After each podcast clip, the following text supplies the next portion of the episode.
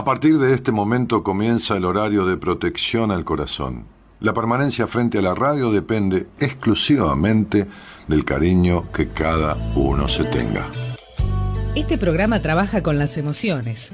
Cualquier semejanza con la realidad es tu responsabilidad, ya que solo vos podrás afrontar lo que fuiste, lo que sos y lo que querés ser ante un imprevisto impacto con ciertas verdades que desconocías.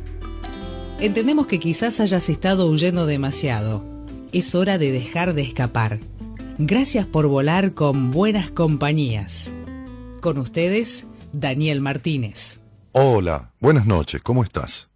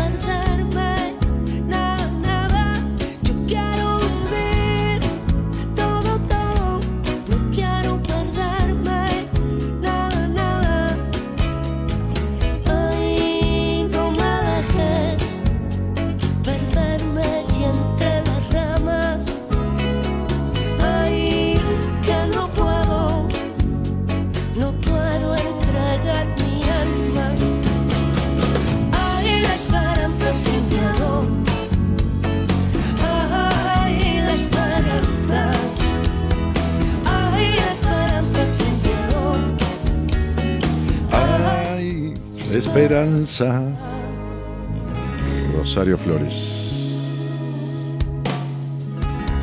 Quiero vivir. Quiero vivir.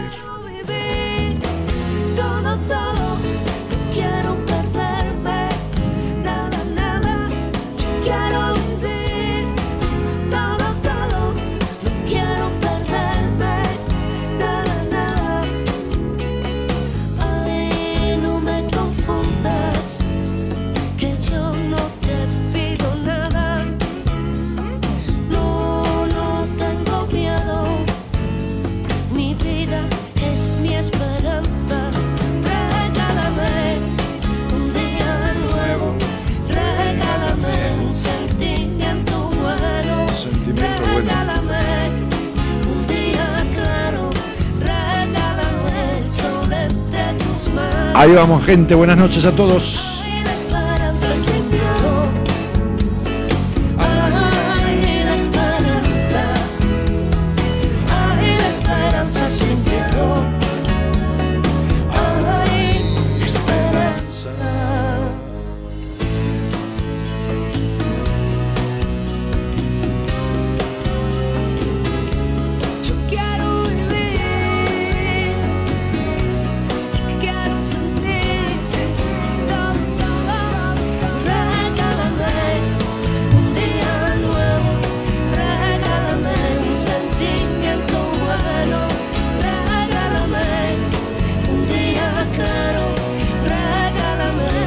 Empezamos a decir presente con Milena Pepi, que dice Daniel, en La Rioja está fresquito, se puede respirar. Acá también.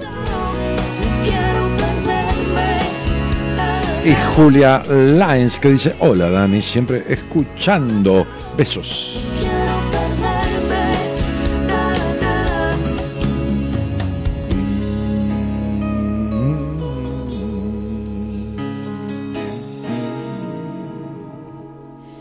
Lindo tema de Rosario.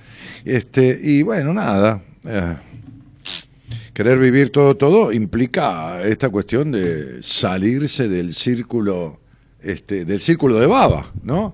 El círculo de baba. ¿Qué hace el sapo con la serpiente? A pesar de que el sapo es un minusválido hablando de la serpiente, la serpiente una bocanada, chao, se lo traga entero, ¿no? y le hace un círculo de baba. Cuando la serpiente se enrosca y está ahí medio durmiendo, medio metando, el sapo le hace un círculo de baba ¿no? Este, y no se sabe por qué la serpiente no puede salir más. cada uno pelea con las armas que tiene para generarse un espacio en el mundo. Nadie, absolutamente nadie en la vida abre lugar cuando entras al subte a las 6 de la tarde en Congreso. Digo, me escuchan diferentes personas del mundo, pero este, el programa, Congreso, digo, es una estación del subte, ¿eh? este, del metro, que, bueno, está atestada de gente, por ejemplo, una de ellas, ¿no? Y entonces vos bajás las escaleras, vas, a, vas al, subterráneo, y cuando se abren las puertas, nadie te hace lugar. Tenés que empujar. Tenés que hacerte lugar en el mundo, tenés que hacerte lugar en la vida, tenés que hacerte el lugar. Y para hacerte el lugar hay que romper límites, los límites que ponen los otros que tienen el vagón lleno y, no quieren que se meta alguien más.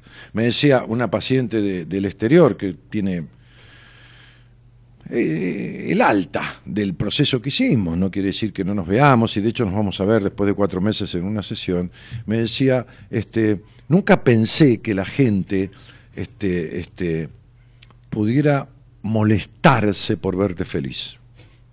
Y sí, le dije yo, no están acostumbrados. Además, todos los vínculos o la mayoría de los que uno hace siendo el que fue siendo, lo conocen a uno de una manera. Lo conocen con una energía, lo conocen con un, con un, a ver, con un estilo, con, con una característica, con una forma, con un proceder conductual. ¿No? Y uno se hace amigo de ellos porque son afines en esta desgracia. Cuando éste se sale de la manada porque sonríe, porque adelgaza, porque esto, porque lo otro, porque lo de acá o porque lo de allá, el otro no lo soporta. No lo soporta, es como las barras, ¿no? Alguna vez yo hablaba de esto, son muy egoístas, ¿no? Las barras, las barras de la esquina, ¿no? La barra de los pibes de la esquina, cuando, cuando algunos se pone de novio, ¿no? Y empieza a faltar a la reunión de la esquina de todas las noches, ¿no? Digo, de los viejos barrios, en donde uno de ellos era el mío, allá en mi pueblo, en Ramos Mejía. Y entonces vos te pones de novio, ¿no? Estás medio noviando, y tal, sí, tenés 15, 16, 17, qué sé yo. Este, y entonces ¿Eso es un perro que se escucha ladrar? ¿Pero dónde está el perro? Es un perro volador, boludo, está en el noveno piso. En el edificio de enfrente. Pero llama, llama al dueño, el hijo de puta, a decirle que saque el perro de la terraza.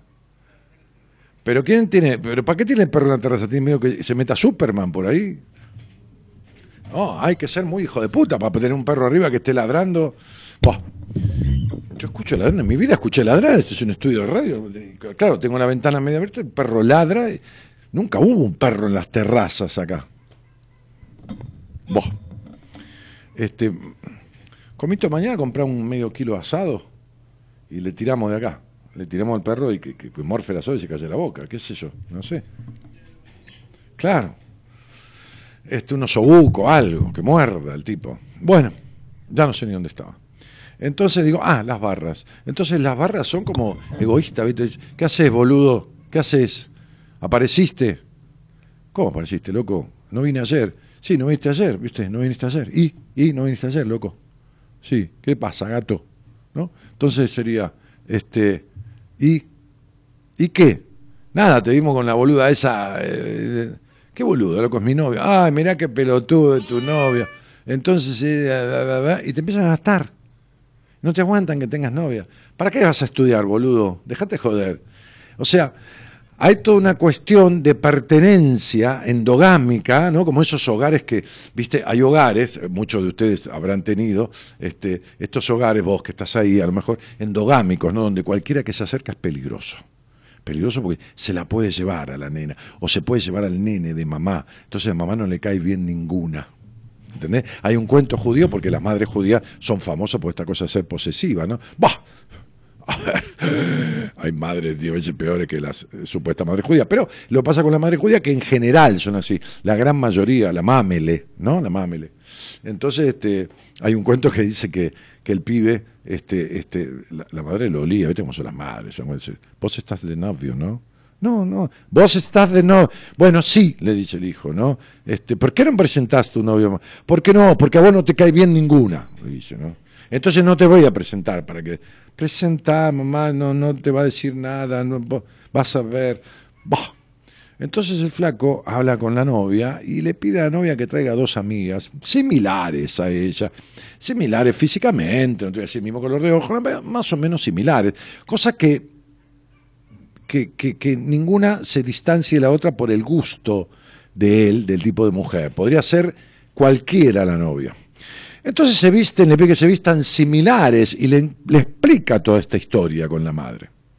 Así que vienen a tomar el té a la casa natal, a la casa de, de este muchacho, porque vivía ahí con la mamele, y se sientan las chicas, ¿no? Veintipicos de años, veintimoneditas de años, este, las tres toman el té, todas con una ropita parecida, y ninguna eh, se acercó a él más de la cuenta, él se sentó a lo de la madre, las otras tres en, un lateral de la mesa, que esto y que lo otro. Bueno, después él pidió un, auto, un, coche, un remis, un taxi, y ellas se fueron las tres juntas.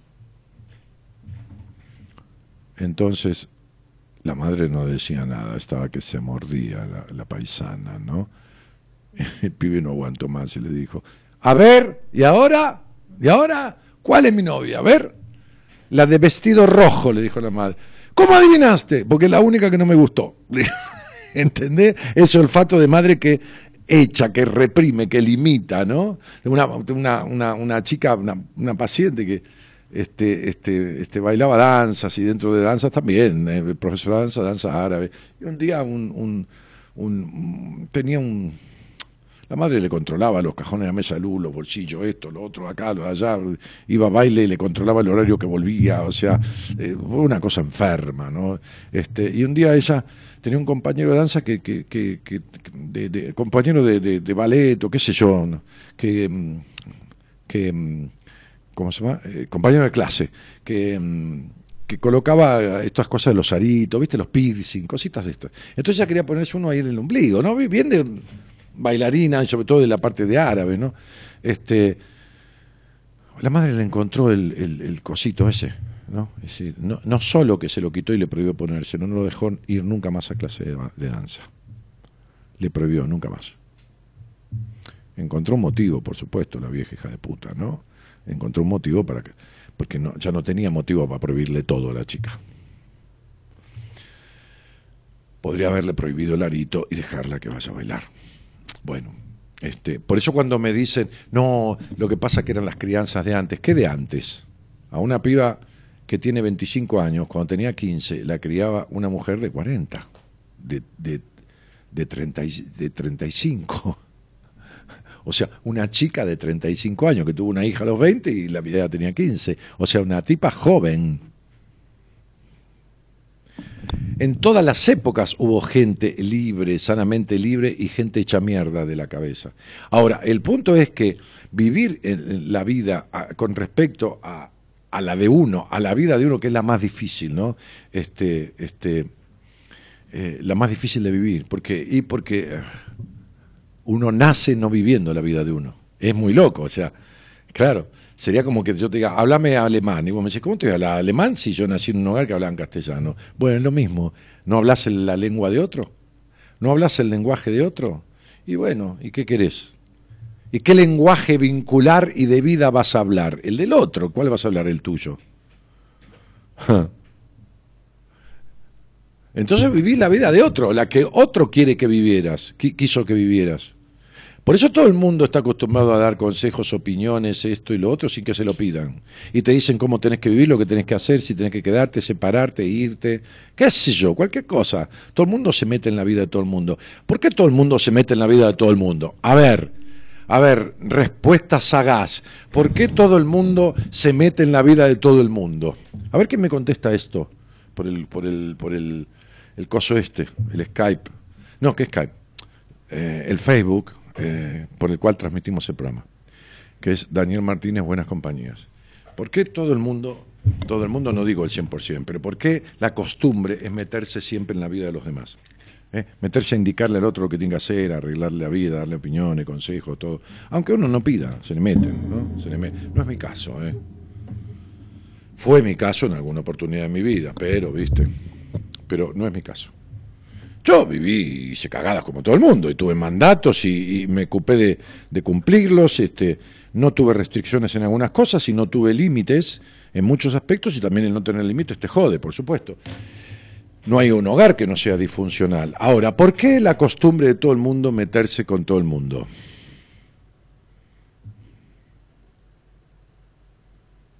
Esto es lo mismo que si yo les preguntara por qué la costumbre de las mujeres, que esto no es una crítica, estoy describiendo, de hablar mucho de sus hombres con las amigas. ¿Por qué la costumbre? ¿Y por qué los tipos no son de hablar así abiertamente con los hombres, con sus amigos, de sus mujeres?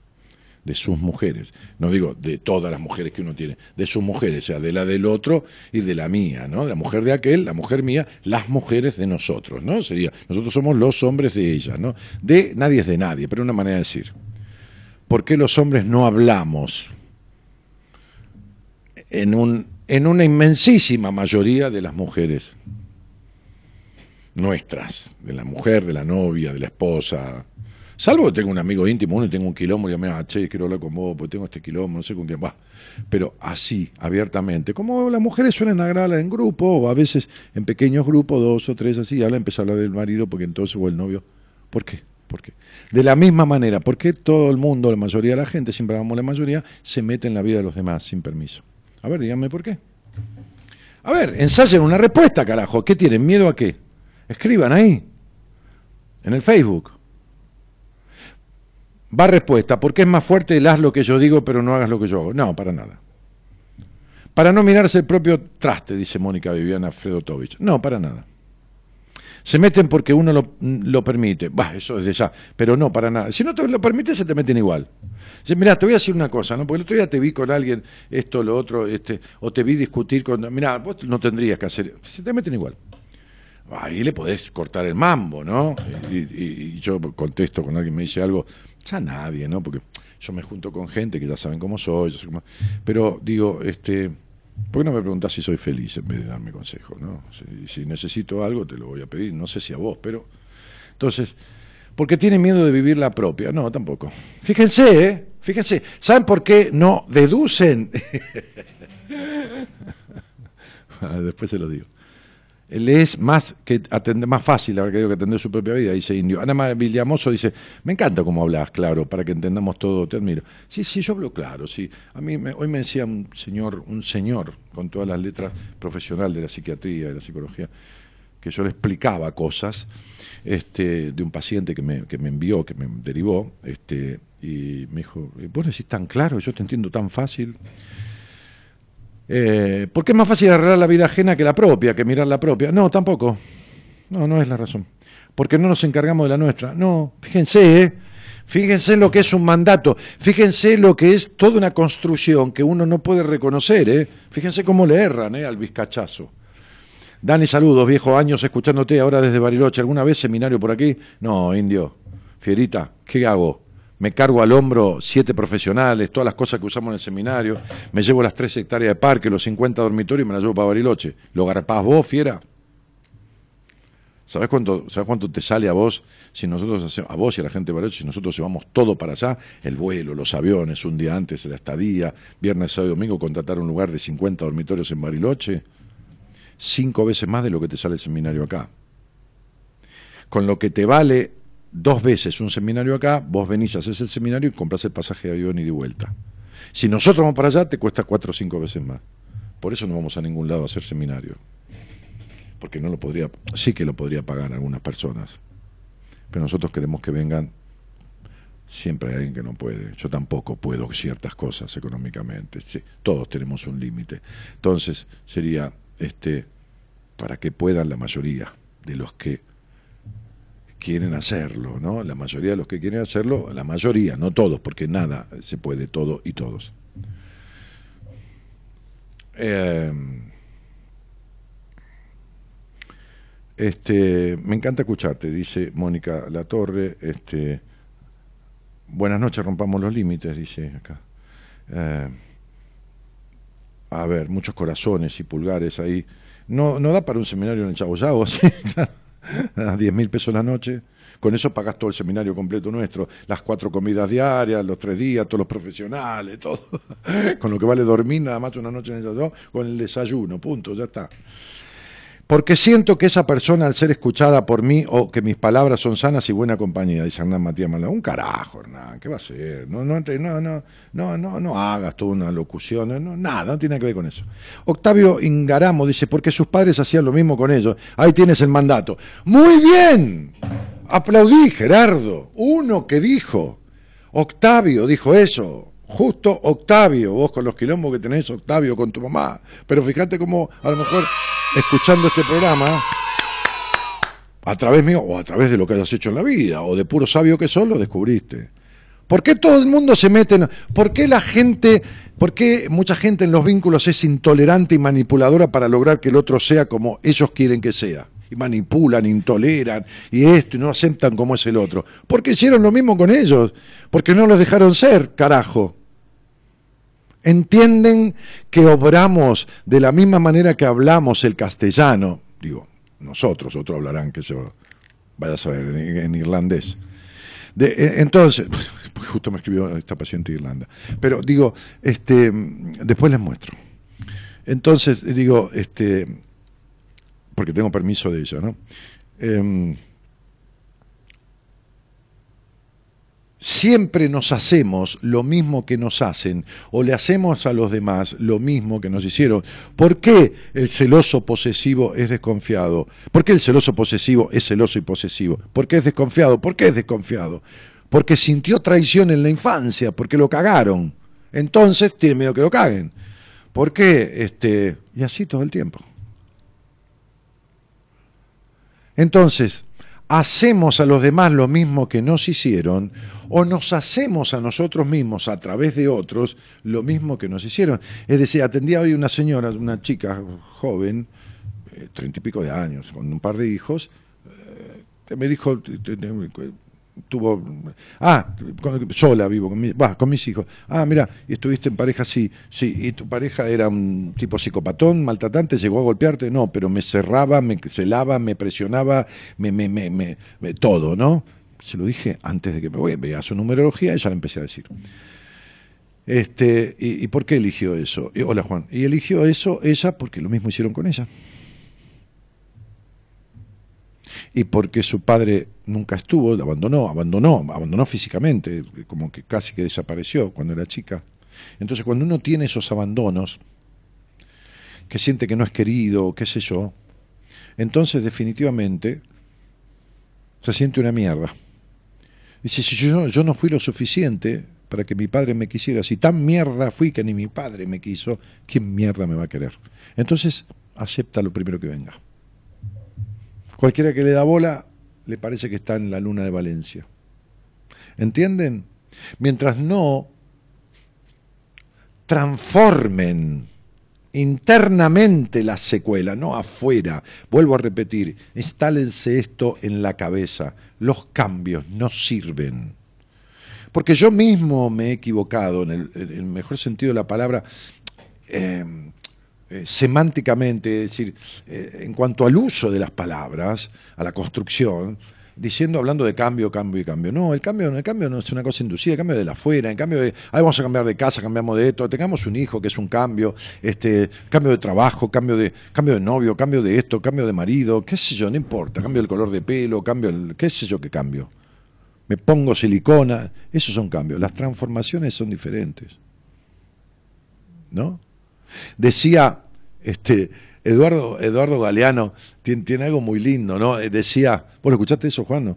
Decía este, que, que, que, un estudio hecho, creo que la Organización Mundial de la Salud, este, estipulaba que, que se, gasta eh, eh, en investigación este, cinco veces más en el tema del perfeccionamiento de, la, de las este, prótesis este, eh, mamarias para las cirugías y, de los estimulantes, este, tema Viagra y todo más para mejorar y todo esto, que en la investigación de la cura del Alzheimer.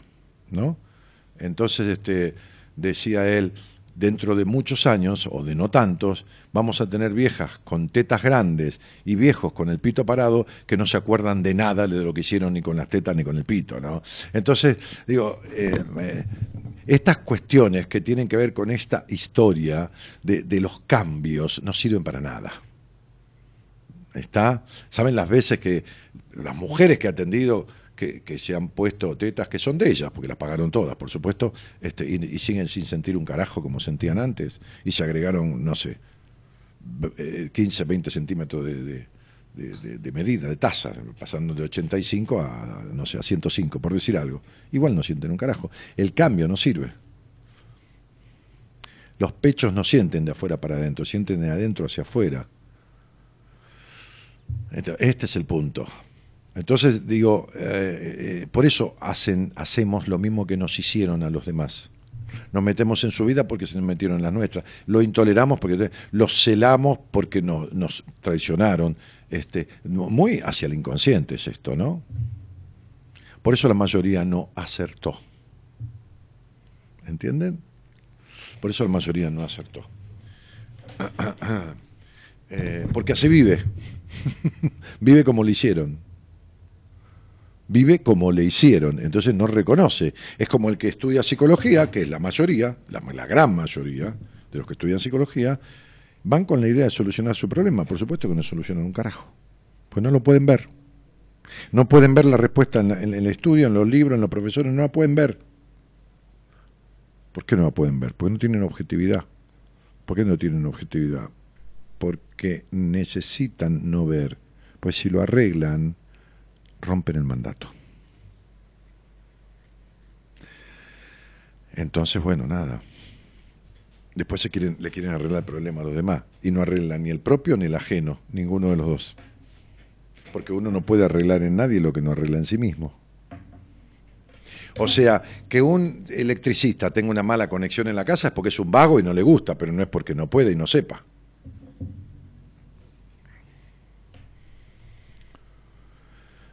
Eh, ese es el punto. Somos lo que hacemos con lo que hicieron con, de nosotros. Sí, sí, es una frase esa de, me parece que de Jean-Paul Sartre, no, sé, algún escritor o pensador. Hola Dani, porque estamos acostumbrados a que nos digan lo que hacer por nuestros padres. Sí, lógico, Leti, es eso, ya lo, lo había contestado Octavio, y está muy bien. ¿Por qué a las mujeres nos cuesta menos hablar de nuestros sentimientos y somos competitivas? No, ahora vamos a lo de las mujeres. ¿Por qué yo lo escribí en el libro Mujer Plena eso. ¿Por qué las mujeres tienen el hábito, no estoy hablando de defecto ni nada, ¿eh? el hábito más habitual de hablar sobre sus hombres y los hombres no hablan de sus mujeres? ¿Vamos a tomar un mate, Comi? Dale, gracias. ¿Por qué? A ver, ¿por qué creen que las mujeres participen, che? Hablan de los de tan con más facilidad de sus maridos o novios, no importa, incluso de la intimidad, ¿eh?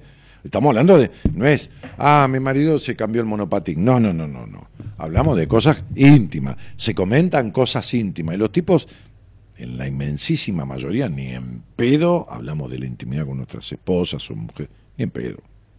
Es la mujer de uno, sea esposa o la, o la mina de uno en el sentido mina de con todo cariño y respeto la mujer de una, ¿no? Ni en pedo, ni en pedo. Jamás. Hay tipos que no nos gusta hablar de ninguna mujer, ¿no? En la intimidad, en la charla, no, no nos gusta, ¿no? Mi padre era así. Este, pero digo, Hablemos de la mujer de uno y hablemos del hombre de uno. ¿Por qué las mujeres hablan con mucha más facilidad? No estoy diciendo que sea un defecto. Van a ver cuando tengan la respuesta que no, no estoy hablando de defecto. Estoy hablando de característica.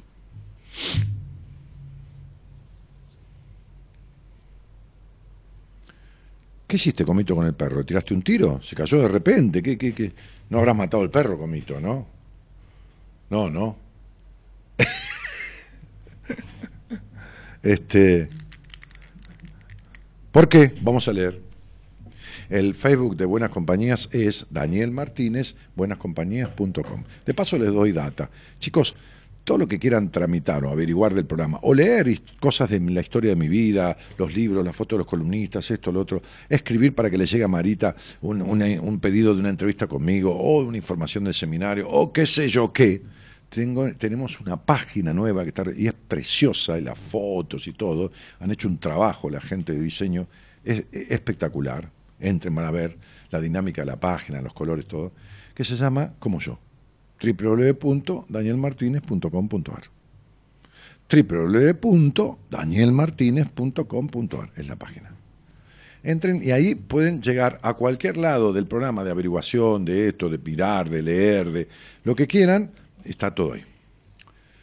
El Facebook es Daniel Martínez, Buenas Compañías. Ahí hay no sé cuántas personas, qué sé yo. Algo más de 70 mil, me parece, por ahí anda. A ver, vamos a leer alguna respuesta. Me encanta la página, me dice María del Valle Barnett. ¿Viste, negra? Qué linda, qué, qué bien armado, qué, diseño y qué, qué, contenido que tiene. Esa no sé por qué hablamos de nuestras parejas, dice Leti. Ah, mm. la gente que mayor conflicto emocional tiene proyecta sus frustraciones sobre quienes los rodean. Mm, sí, puede ser o no, no, no es una ley. No, mira, Germán, te voy a decir esto, eh, no. Y quizás vos seas un ejemplo de esto, ¿eh? Porque hay, como yo digo en la vida, los payasos tristes, aquellos que andan con una sonrisa como si le fuera bárbaro y por dentro están hechos mierda. Entonces no proyectan nada de sus conflictos y frustraciones sobre los demás. Hay gente, hombres y mujeres, que van por la vida como un muñequito de torta mostrando perfección y por adentro viven la frustración todo el tiempo. No es así, Germán. No te contradigo, te explico por mi experiencia de años de... Bueno, si escuchas este programa es muy simple. Vas a desandar lo dicho. Que hay gente que es así, como decís vos, sí, pero son los menos. La mayoría caretea. La mayoría caretea. Como la mayoría de los merqueros caretean. Genio, ¿cuántas verdades decís? Dice Patito. Yo pasé por algo así, pero ya pasó, gracias a Dios. Sí, pero si no arreglaste lo que te lo causó, lo vas a volver a repetir. Patito. ¿Entendiste? Patito. Mm. Blanca dice, buenas noches Dani, te adoro, mil gracias, dice Mariana Domínguez. Gracias por qué, Maru. Este, bueno, de todas maneras, de nada. Hay que cambiar la cabeza, no las tetas, dice Claudio. Sí, por supuesto.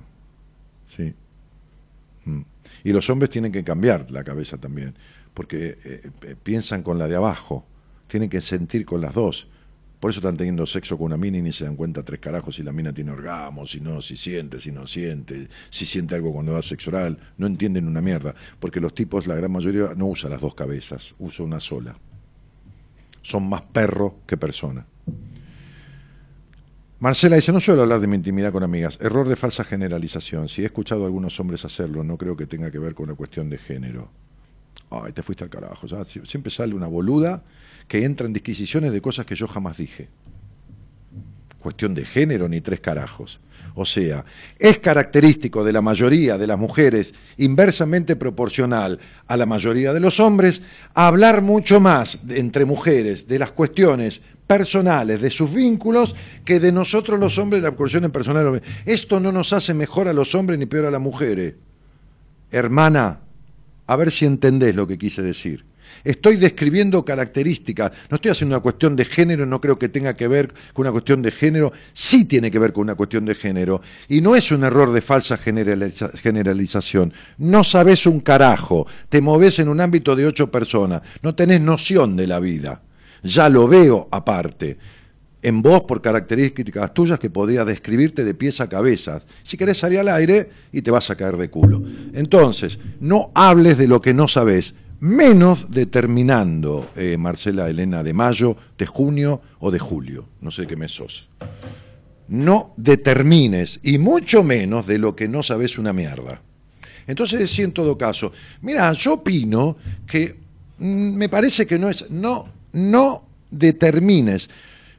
Una encuesta una encuesta carísima a presidente de la nación, a tendencia, a sabores de bebidas gaseosas este, que salen, a productos que van a salir al mercado, se hace sobre un muestreo de entre 800 y 1500 casos. ¿Sabés qué muestreo tengo yo? Más o menos 80.000 de los que hablé acá. Y más o menos unos 20.000 que vi en privado. O sea, estamos en 100.000. Así que fíjate si estoy en condiciones de establecer una tendencia, no una determinación, una tendencia mayoritaria. Por eso la gente habla al pedo como hablas vos, porque no le cuesta nada.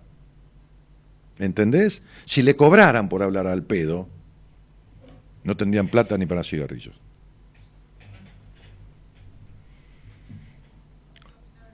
¿Por qué no me preguntás algo sobre ingeniería nuclear? A ver si yo determino. Porque no sé un carajo y no, no voy a hablar un carajo de eso.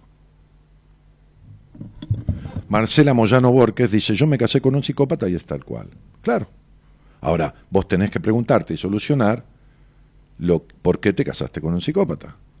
Porque vas a volver a cierta clase de hombres que tiene que ver, sería un bicho raro, nunca hablé de mi pareja, sí, sí, sí, eh, es esto, ¿no? Miren, lo que, lo que le pasa a las mujeres, a ver, vamos de vuelta, es inversamente proporcional. Entiendan esto. Si hay un 70% de cada 10 mujeres, 7, que hablan de cuestiones personales de su pareja o de los conflictos, no hablo de sexo. De, Ay, no, porque vos sabés que entonces trabaja mucho. Los tipos, si ellas son un 70, los tipos son un 30. ¿Entienden? Se llama inversamente proporcional. ¿Está? ¿Se entiende? Bien. Entonces, esto es como los gays. Los tipos gay, más allá del conflicto, de la elección, del rechazo de la sociedad que pueden sentir, todo lo que quieran, el tipo gay mayoritariamente es gay porque es gay, porque le van los tipos y se acabó. Punto. 70%, 80%. La mayoría de las chicas gay, o sea, lesbianas, vamos a diferenciar por ese lado, homosexuales, tiene una tendencia hacia la homosexualidad que está más buscada en el, alejamiento de la heterosexualidad que, que en la llegada a la homosexualidad. He tenido trato, no hace mucho, con una pareja de supuestas lesbianas, las dos terminaron saliendo con hombres y teniendo sexo y disfrutándolo.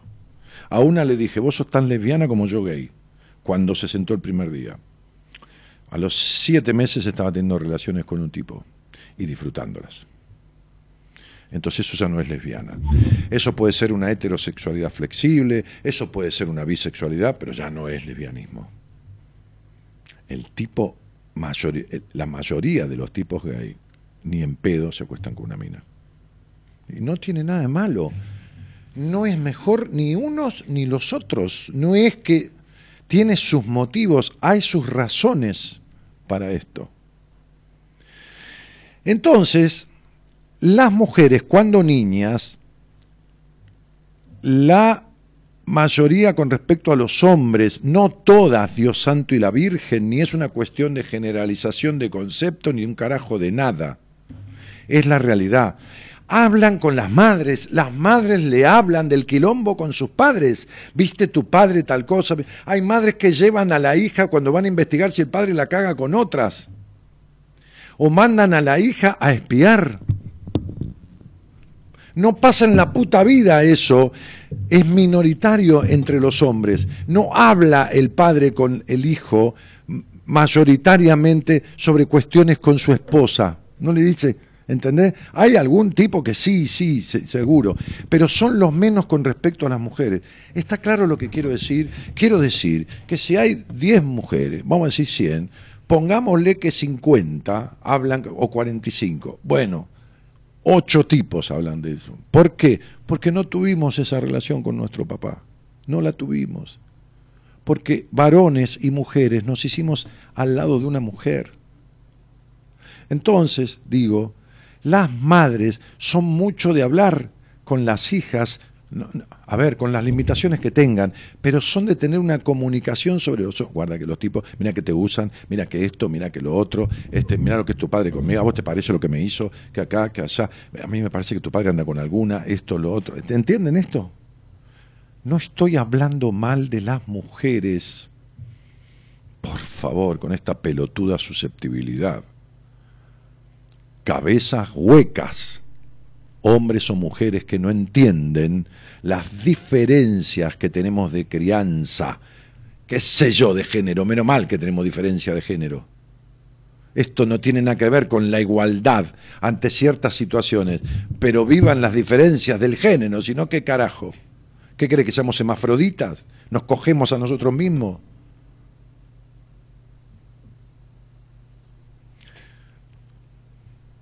La gente levanta banderas que no saben ni de qué mierda se tratan, la mayoría.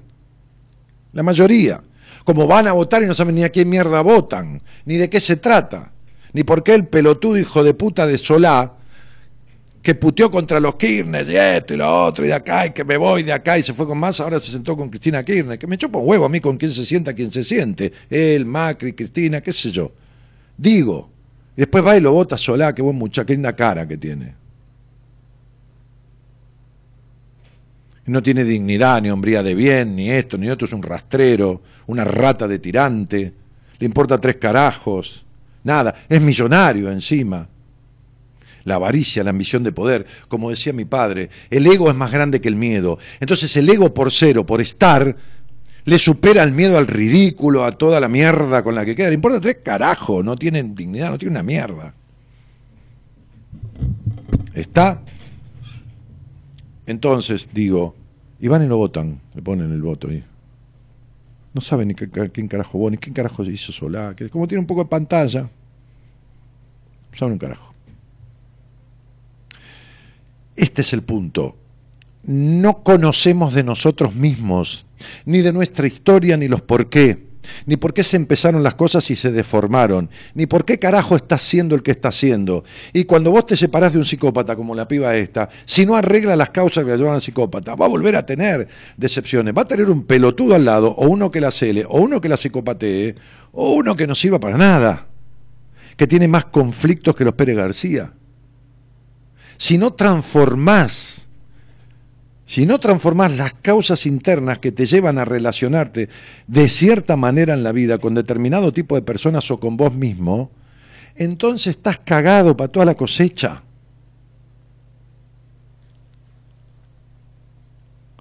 Cuando los tipos, que somos unos pelotudos hasta mucho más que las mujeres, mucho más que las mujeres, cuando las minas a los 11 años se ponen zapato de taco o a los 10 o miran revistas de modas, las nenas, y, usan el rush, el, lápiz de labio de la madre. ¿Se entiende, no? Porque nosotros somos unos tarados, no tenemos ni noción de, de nada. La mujer crece antes que el hombre. No estoy haciendo una denostación del sexo femenino. Estoy haciendo una descripción de características que están fundadas en la historia inicial a través de los vínculos paterno y materno. ¿Está claro? Entonces, digo, la fortaleza de la mujer. ¿Por qué el hombre somete a la mujer? ¿Por qué desde toda la historia han sometido a las mujeres? ¿Por qué? Porque uno no somete a lo que no le teme. Lo he repetido tres millones de veces. Uno no anda domesticando este, pajaritos, canarios. No, le tiene miedo al canario. Mete la mano en la jaula, le da la pista, tiene miedo que le morfe el dedo. Uno domestica leones. Uno domestica, domestica elefante para que no le pongan la pata arriba y lo aplasten. ¿Está claro? Adiestra perros para que no le morfen las bolas de un tarascón. Entonces somete y domestica mujeres, anula y esclaviza mujeres. ¿Por qué? Porque le tienen miedo a la mujer. Porque los hombres, los hombres, como género, le temen a la mujer, en su inmensa mayoría. Por eso la tiene agarrada por la guita, eh, por eso hasta ahí, por eso esto, por eso los celos, por eso la posesividad, por eso... ¿Entienden? Los celos de la mujer están fundados en otra cosa. Es otra la historia de la base de celos de la mujer. La base de celos de un hombre está en otra cuestión diferente que la de la mujer. Son razones diferentes porque son vínculos diferentes, porque no es que somos diferentes, sino que crecimos con una vincularidad diferente. No entienden que la mujer no tomó leche del padre, ni, ni, durmió con el padre, ni el padre le limpió el culo, ni esto, ni lo otro. La mujer crece a partir, desarrolla toda su conceptualización y el sostenimiento con otra mujer o con quien haga función materna. En el 99% de los casos es una mujer, será la abuela, la tía, la señora que la adoptó, no importa. ¿Entienden que ya partimos diferente? Entienden que nosotros estamos ligados a una mujer de movida y las mujeres nacen separadas a un hombre de movida, también unidas a una mujer.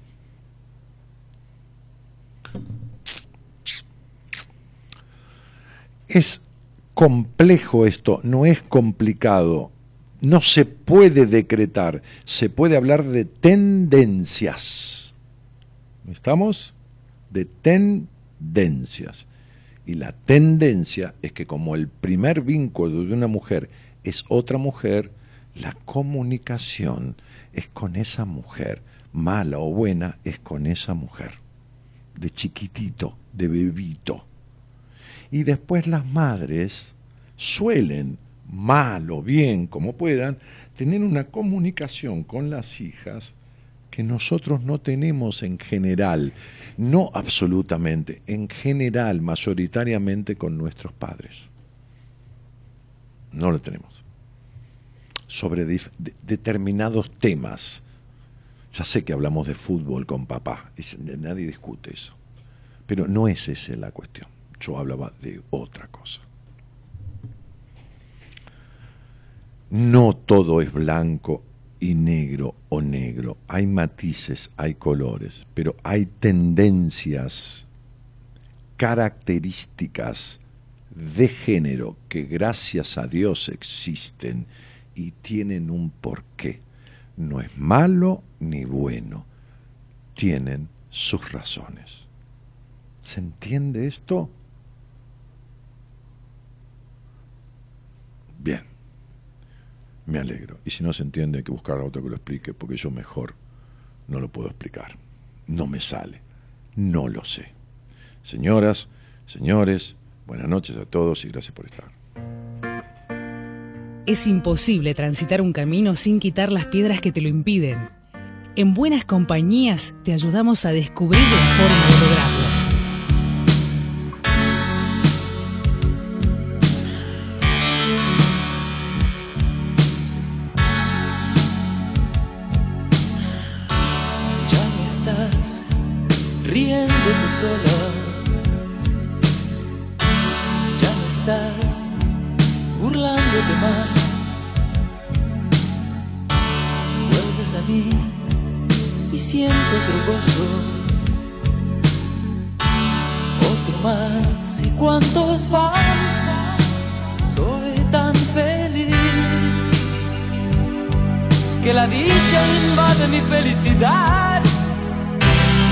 Ver, eh, eh, esta respuesta que diste, flaca, si te fuiste al carajo por parecer diferente o te traté de boluda por hacerlo. Ninguna de las dos cosas. Este, eh, yo me comunico no con la gente que me da la razón, con la que quiere ir más allá de lo que le dan las narices y las que no tienen preestablecido, prejuicios en la cabeza. Y si los tienen, acepta que no tienen y compatibilizamos y tratamos de entender. Vos, como decía Krishnamurti, si podías escuchar sin juzgar y mirar sin definir, antes de escuchar y tratar de comprender, estás definiendo. Entonces no te quiero acá, sácamela. Listo, sácala. Pero no porque tengas una opinión diferente, estúpida, sino por el hecho de que prejuzgás. Yo estoy hablando con conocimiento científico y empírico de una tendencia. Y vos hablaste de una generalización de pensamiento sobre género. Anda a cagar. Dale. Me estoy sintiendo bien de cuerpo y alma.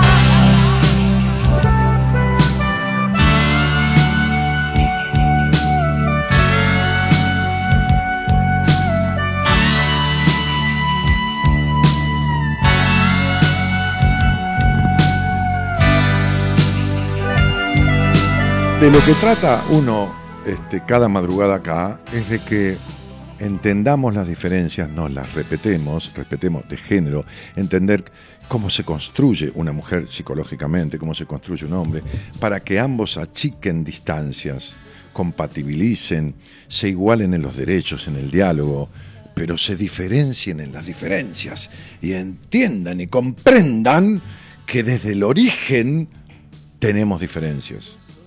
Son tan fuertes los mandatos son tan fuertes. Miren lo que les voy a decir, les voy a contar algo reciente. Me escribió un joven que se llama José Pérez.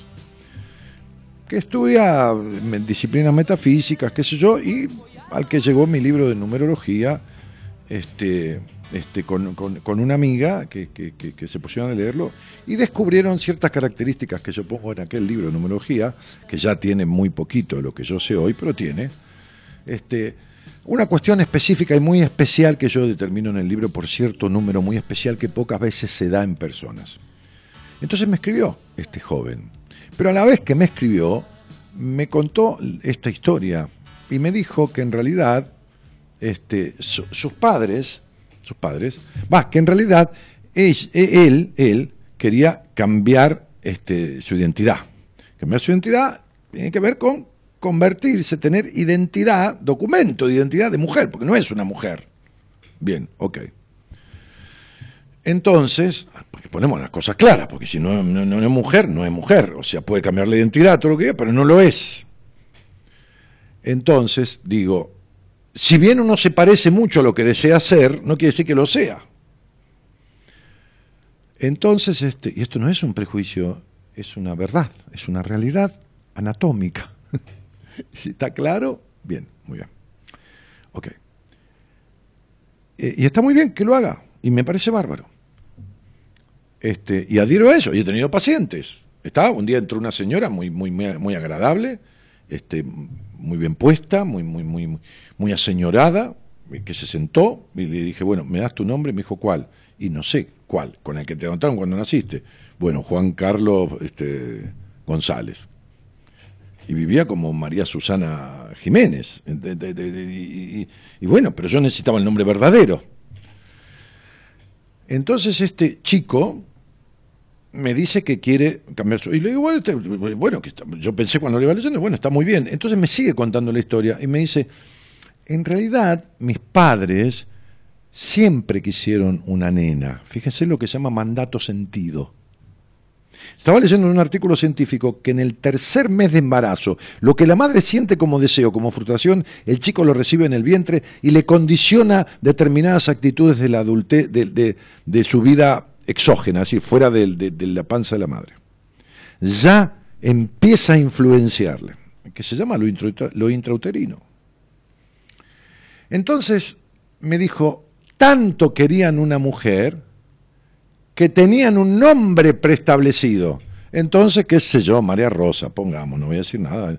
María Rosa Mesa y el apellido, que es el mismo apellido que él tiene, pues es el apellido de sus padres. Y entonces yo siento, me dijo, que tengo el deseo de ponerme mi mismo nombre. Cuando ellos me lo dijeron, que me explicaron todo esto, cuando yo les dije que quería que me dijeron, me dijeron, mira, nosotros deseamos una mujer, ¿verdad? No importa que no se lo habían dicho, se lo habían dicho ya en el vientre.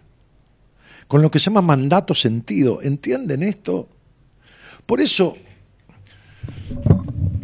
a ver, cuando yo voy a ver a mi médico, el, el, doctor Ángel Guevara, que es el director del Hospital Británico, y me siento, y el turco, me siento en el consultorio, y el turco me explica algo, le digo turco por el apellido, este, y yo hablo con él, le digo, pero la puta que te parió, turco, esto, y le llevo una botella de vino, acá, allá, somos como amigotes. Pero cuando el tipo me va a explicar algo de lo que él sabe, yo me siento, me callo la boca, él agarra un papel, el tipo me dice, mira, esta es la, la, arteria circunfleja, acá viene, entonces este entonces el colesterol se pega de esta manera, y entonces por eso yo te voy a un poquitito, y entonces, ¿y yo qué hago? Y tomo lo que me da, ¿qué mierda querés que haga? El tipo sabe, no es el director del hospital británico, fue el director porque se lo ganó en una chapita de Coca-Cola. Sabe, sabe, sabe. Entonces, digo, este, yo me, me someto amorosamente al conocimiento del... Claro que le pregunto, claro que le pongo una opinión, claro que le puedo decir, che, ¿por qué no me bajas tal medicación? Que no te parece que este análisis... No sé, vamos a esperar dos meses, me dice. Y me van con los dos meses y me dice que espere. No soy boludo. Trato de aprender.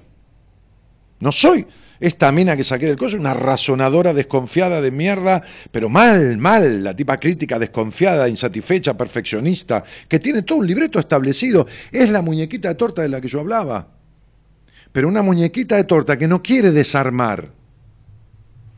Entonces digo, ¿alguna vez uno puede opinar, puede decirle al otro, ¿en serio, doctor, que esto se llama, sé yo, gastrite? Pues no sé, nunca tuve este, eh, este, sí, pero ¿estás seguro? Tipo así, sí, sí, igual vamos a hacer una endoscopía, qué sé yo. Y listo, y te quedaste ahí. ¿A dónde querés ir? ¿Qué querés? Mirar la radiografía y, vos, determinar qué significa esa mancha. Y no, flaco, si no andas estudiando medicina o, o, diagnóstico por imágenes. Yo he tenido pacientes que son profesionales de otras cosas, de la medicina, por ejemplo, muchos médicos, odontólogos, y se da la conversación de su especialidad, y por más que es mi paciente, el otro sabe mil veces más que yo de lo otro. Esta cuestión que tiene que ver con no me movas de donde estoy, porque me armas un quilombo bárbaro. ¿Entendés? Hoy se sentó una señora al lado mío con mucha angustia, al lado mío digo, en, el escritorio, este, que venía por primera vez con mucha, que me escucha hace 10 días, con mucha angustia, con una separación de una historia, y le empecé a escribir las cosas, y no es que me las empezó a negar, me miraba como si yo estuviera hablando en chino, y le dije, te voy a decir una cosa, a vos hacer un cambio te cuesta más que viajar a la luna. Sí, es cierto, me dijo. Y aceptar, por lo tanto, te cuesta aceptar cualquier cosa que te implique una transformación. Bueno, te voy a explicar más. Le empecé a explicar como si tuviera ocho años, porque así todos entendemos. Cuando a mí no entiendo algo, digo, explícame como si yo fuera chiquito. Y terminó entendiendo y llorando mucho. Porque es necesario que uno comprenda por qué le pasa lo que le pasa, por qué se relacionó como se relacionó, por qué no puede despegarse de un vínculo patológico, enfermizo o afectante, porque eh, si no lo comprende, no lo va a resolver nunca. Mi tarea, mi tarea, mi tarea como profesional, que debería ser, y conozco muchos profesionales así, gracias a Dios que existen, de, diferentes ramas. La otra vez traje un médico, yo acá, que todo el mundo quedó como, como, como de, la calidad humana y profesional del tipo, ¿no? Este, este, mm, mi tarea como profesional no es ayudarte a mantenerte a flote, ni en pedo, eso es lo que pasa en el 90% de los casos, es llevarte a alguna orilla, ¿entendés? Porque si te mantenés a flote, igual te morís de hambre en el medio del mar y de sed. Esta es la realidad. Mi tarea es acompañarte. Mira, eh, te voy a dar... Eh, te, voy a, te, voy a, te voy a pasar una, una, foto, Comito. Eh, vos se la podés pasar a él y la podemos mostrar. Mira, ¿a qué le llamo yo transformación? ¿no? Que, no, que en general también se da de la afuera, ¿eh? también se da de la afuera, cambia, no es que cambia el rostro, es que genera otra energía, ¿no? Es decir, hay otras cosas que, se suceden este, a partir del interior, cuando el cambio, cuando la transformación, mejor dicho, es interna, o cuando el cambio es interno, al cual vamos a empezar a diferenciar en la palabra entre cambio y transformación, ¿no? Este, yo, te mando esto del celular de mis pacientes, me lo transfiero a mi celular personal, privado, digamos, que acá te tengo a vos, comito en el WhatsApp. Y acá te lo mando. Y pasáselo a él, a ver si puede. Eh, eh. Ahí está.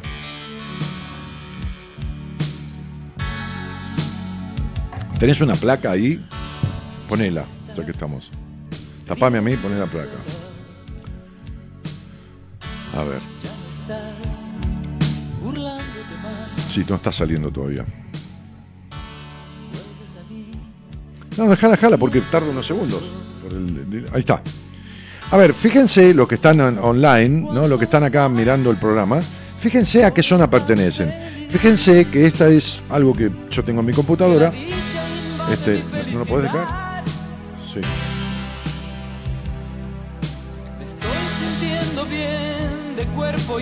Entonces, eh, fíjense que, mm, hay, hay, como una, cuadrícula, ¿no? Que, tiene dos áreas.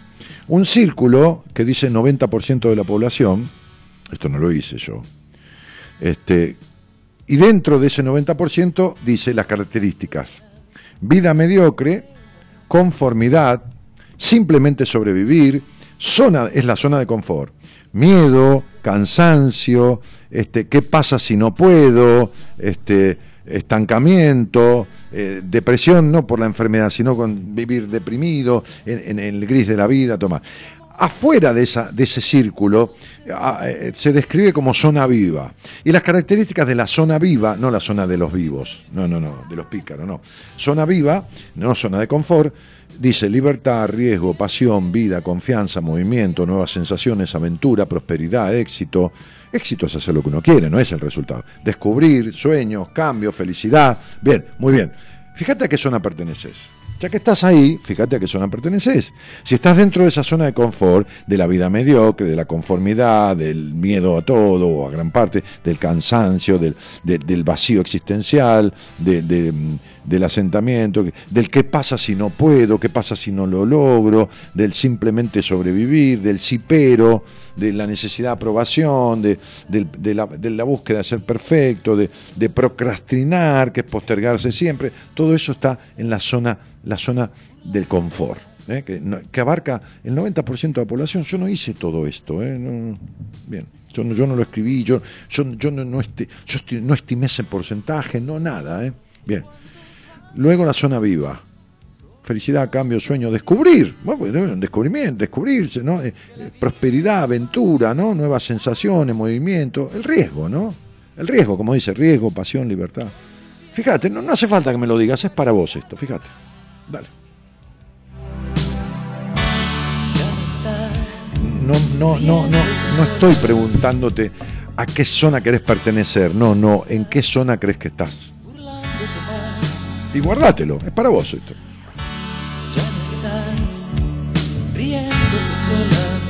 Sí, sí, un poquito.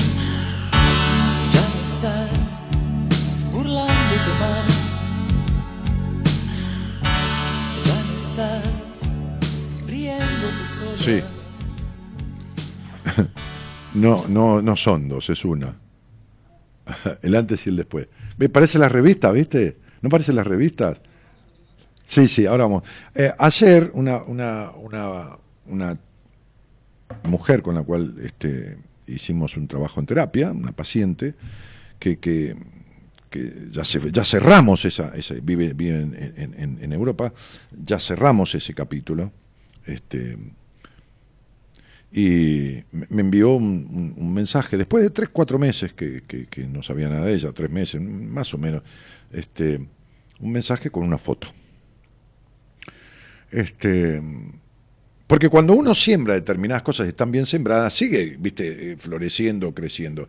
Y, la transformación que ella hizo, en, no llegamos a seis meses, en un tratamiento muy intenso, ¿no? Este, este, siguió dando sus frutos después.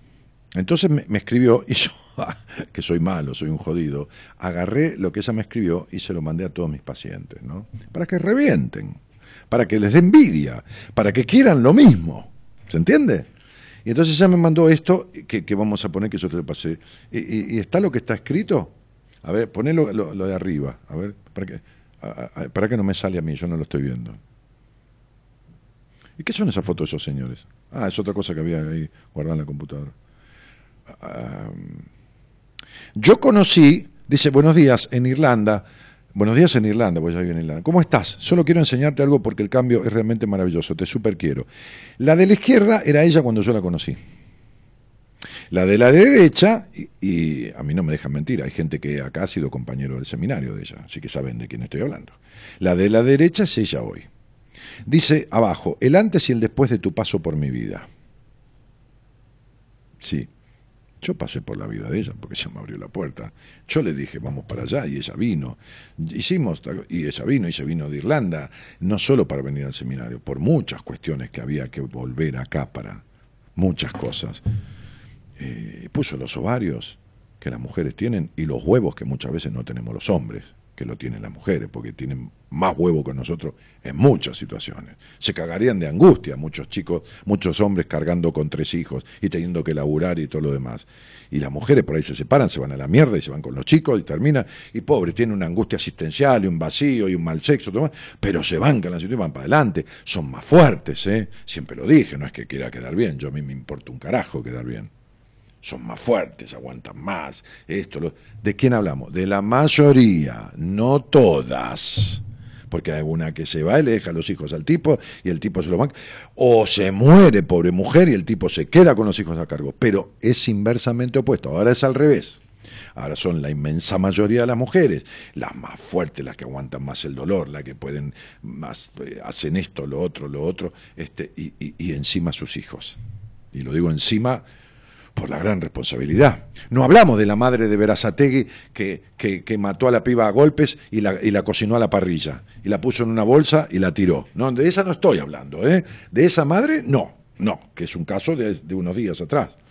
Que buscaban a la nena de, nuevamente este, y se hacía la boluda como perra que volteó el tacho, y un día la policía encuentra la bolsa. La, bolsa, la piba en una bolsa, que se lejos de la casa.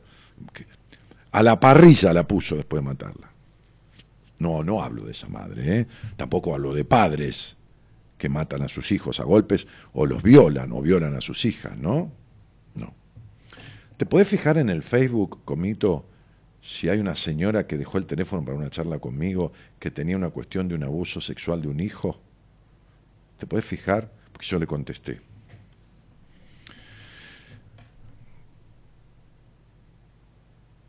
Así es, Dani, es del existencialista Sartre bueno, sí, me acordaba. No te creas que me acuerdo mucho de la frase de quién la dijo, porque lo que importa es lo que uno dijo, no, importa quién lo dijo, qué sé yo.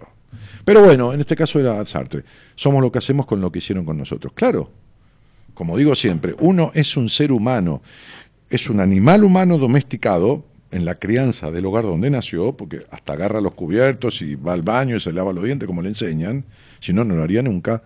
Este, este, este, y con esa crianza, según lo que haga con todo eso que le hicieron, que le permitieron, que no le permitieron, que le dejaron de más, que le dejaron de menos, entonces eso es lo que la persona, ese es el verdadero ser. Ese que agarró al ser humano que era, le potenció lo bueno que, que le dieron en el lugar donde nació, le quitó lo malo y agregó lo que no le habían dado. Eso es hacer con uno qué somos lo que hacemos con lo que hicieron con nosotros. También depende de la personalidad de personas. Hay mujeres que sí, más cuando nos juntamos. Sí, pero no tiene nada de malo, yo no está hablando mal, estamos diciendo características. También los tipos hablamos pelotudo todo el tiempo fútbol y esto, política. Y la mina hablando otra cosa. Nosotros los tipos tenemos rojo, verde, azul, blanco este y, como mucho violeta. Ustedes tienen rosa, rosa pálido, rosa dior, rosa chicle, este 78 gamas de colores para cada color. y bueno, nosotros tenemos en general, los tipos, hay tipos que tienen una cosa, ¿viste? que te saben 200 colores, porque bueno, se dedican a eso. Somos elementales en algunas cosas. Las mujeres son más amplias en muchas cosas. Y está muy bien. A ver, desde que tengo uso de razón, que tengo profunda admiración por las mujeres. Tuve profunda admiración por mi madre, en muchos aspectos, en otros no la soportaba. Y tuve profundo reconocimiento y admiración por mi padre en algunos aspectos, en otros me resultaba una cagada. Y, y, hola, buenas noches. ¿Con quién hablo? ¿Tengo que hablar con alguien? ¿Sí? Hola. Hola. Sí, ¿cómo te va? ¿Cómo estás, Dani? ¿Es la señora que yo te dije? Sí. ¿Qué tal, querida? ¿Cómo estás? Mira, me, acordé de vos este porque, porque bueno, estaba hablando de muchas cosas y, me acordé y le dije a mi productor, porque eh, la verdad que yo, eh, la verdad que no te sentí porque no hablé con vos, pero te leí con una carga y una angustia muy fuerte, ¿no? Entonces te dije, mira, yo no puedo hablar fuera del aire porque tengo 70.000 personas que en el Facebook me escriben cientos de personas, pero sí, no es que te elegí, sino que por la situación dije, si querés hablamos esta noche en la radio. ¿De, dónde sos vos? Eh, bueno, sos de Argentina, no importa, no digamos nada. Este, ¿Y escuchás el programa de hace poco, de hace mucho? No, hace bastantes años, de ahí per- me perdí y de ahí volví. Bueno, este, de- decime una cosa, ¿cuántos chicos tenés? ¿Cuántos Tres. hi- hijos? Tres. ¿Son todos del mismo matrimonio? No, los dos más grandes, sí. Y, y- y el El otro- Felipe, que tiene 14 años, y Malena, que tiene 3. A ver, sí, no digamos los nombres, pero el, eh, eh, eh, eh, do- los dos más grandes son de, de, de, de- una primera pareja Sí, y, y- el más chico de, una segunda pareja. sí, sí. ¿Y con quién tuviste prole- con quién tuviste problema? ¿Con la primera, con el con el primer, La primera, con el padre de los dos primeros?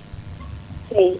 Bueno, era un tipo, no recuerdo tu, tu, tu escritura en el mail, eh, ¿había sido violento? ¿Puede ser? Sí, sí, ¿Cuántos años estuviste con él, flaca? ocho. Ocho. ¿Cuándo empezaron los maltratos y los golpes? ¿Al año o antes?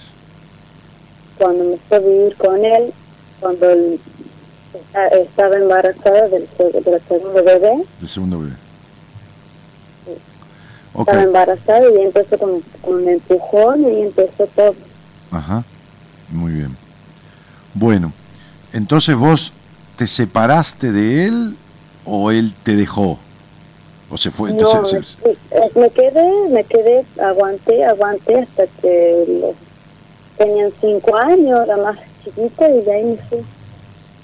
Te voy a preguntar esto, amor, no para echarte culpa de nada, para hacerte cargo de nada, porque uno se ve en estas cosas no de casualidad, sino por muchas cuestiones de su historia, se mete en estas situaciones. Pero, ¿por qué crees que te quedaste? Es decir, no, no, anali- no hagas un análisis, tu sensación, ¿por qué crees que te No, que aguanté Sí, aguanté, aguantaste golpes, maltrato? ¿Por qué crees?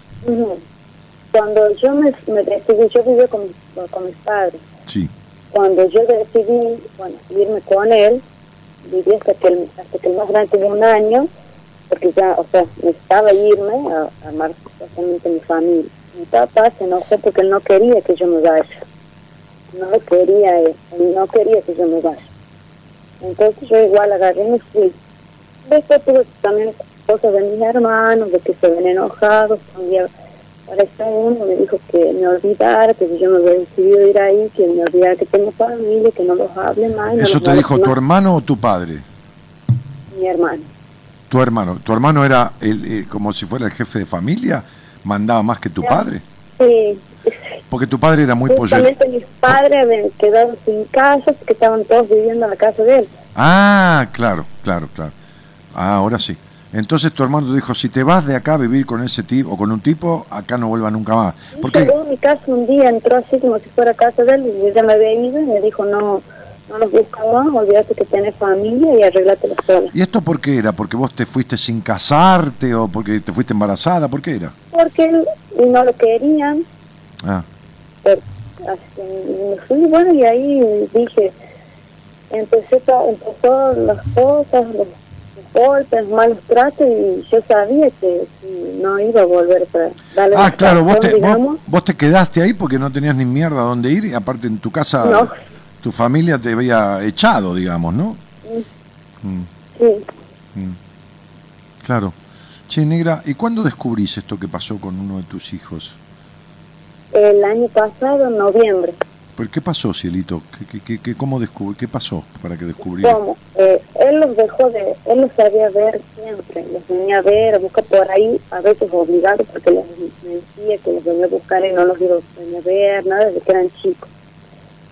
Y él hace como dos años, como yo le hice ejercicio por alimento, porque él nunca aportó nada, siempre los mantuve yo, Sí, como que empezamos ahí con todos los problemas, él no le gustaba que tenía que poner plata ni nada, y él se fue de acá donde estamos viviendo, de Frías, digamos que el pueblo donde vive. sí, sí, sí.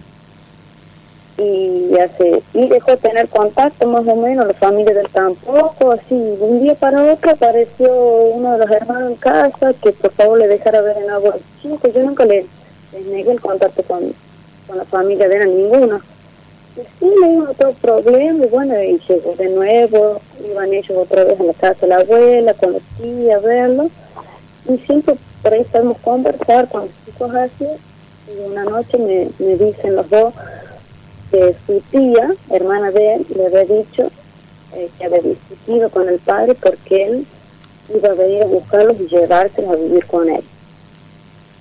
Y bueno, yo le, los traté tranquilos y dije, no tengo problema porque él no es venir y levantarlos nomás, digo, no es que él va a venir y va a levantar, no, no los va a llevar porque sí. Y la verdad que yo siempre le tuve desconfianza y miedo. Y le dije, aparte, le digo, yo no les doy el contacto con su papá, pero yo no quiero que lo vean, esta vez yo no quiero que yo tengo miedo. Si tengo miedo, la, la nena ya grande, que te haga algo, yo no sé qué amistades tiene, con quién. Y ahí ella empezó a llorar, a llorar, y, y lloraba, y no me quería decir qué le pasaba. ¿Te referís No, a la no, nena, a la nena, a la nena o al nene? a La nena. A la nena. ¿Que tenía qué edad en ese momento, el año pasado? 12, porque en enero cumplió recién los 13. Ah, claro, claro. Este, tenía 12 años. Y, y, y entonces empezó a llorar y, y- y cuando vos le seguiste presionando, digo, en el buen sentido, y digamos que no quería ver que se me, me- era un, un- un llanto de angustia que yo tenía y con mi pareja eh, lo conversé porque ellos son muy compinches ellos hablan mucho Le ¿tu, pareja. ¿tu pareja con tu hija habla? claro con mis dos hijos Ah, es muy- ellos lo han tomado como papá Sí, es muy paternal este señor nuevo. Va, sí, sí, bárbaro, bárbaro. y entonces yo le comenté mira pasó esto la madre llora llora y fíjate si, si vos podés conversar le digo porque me parece extraño y él el otro día la conversé le contó todo a él Y eh, no, no, no me des tanto detalle, pero sustancialmente, ¿qué le contó? ¿Qué edad tenía la nena cuando el papá la abusó? desde que yo me separé de él cinco años. Cuando nosotros hemos venido a vivir solo, desde eso.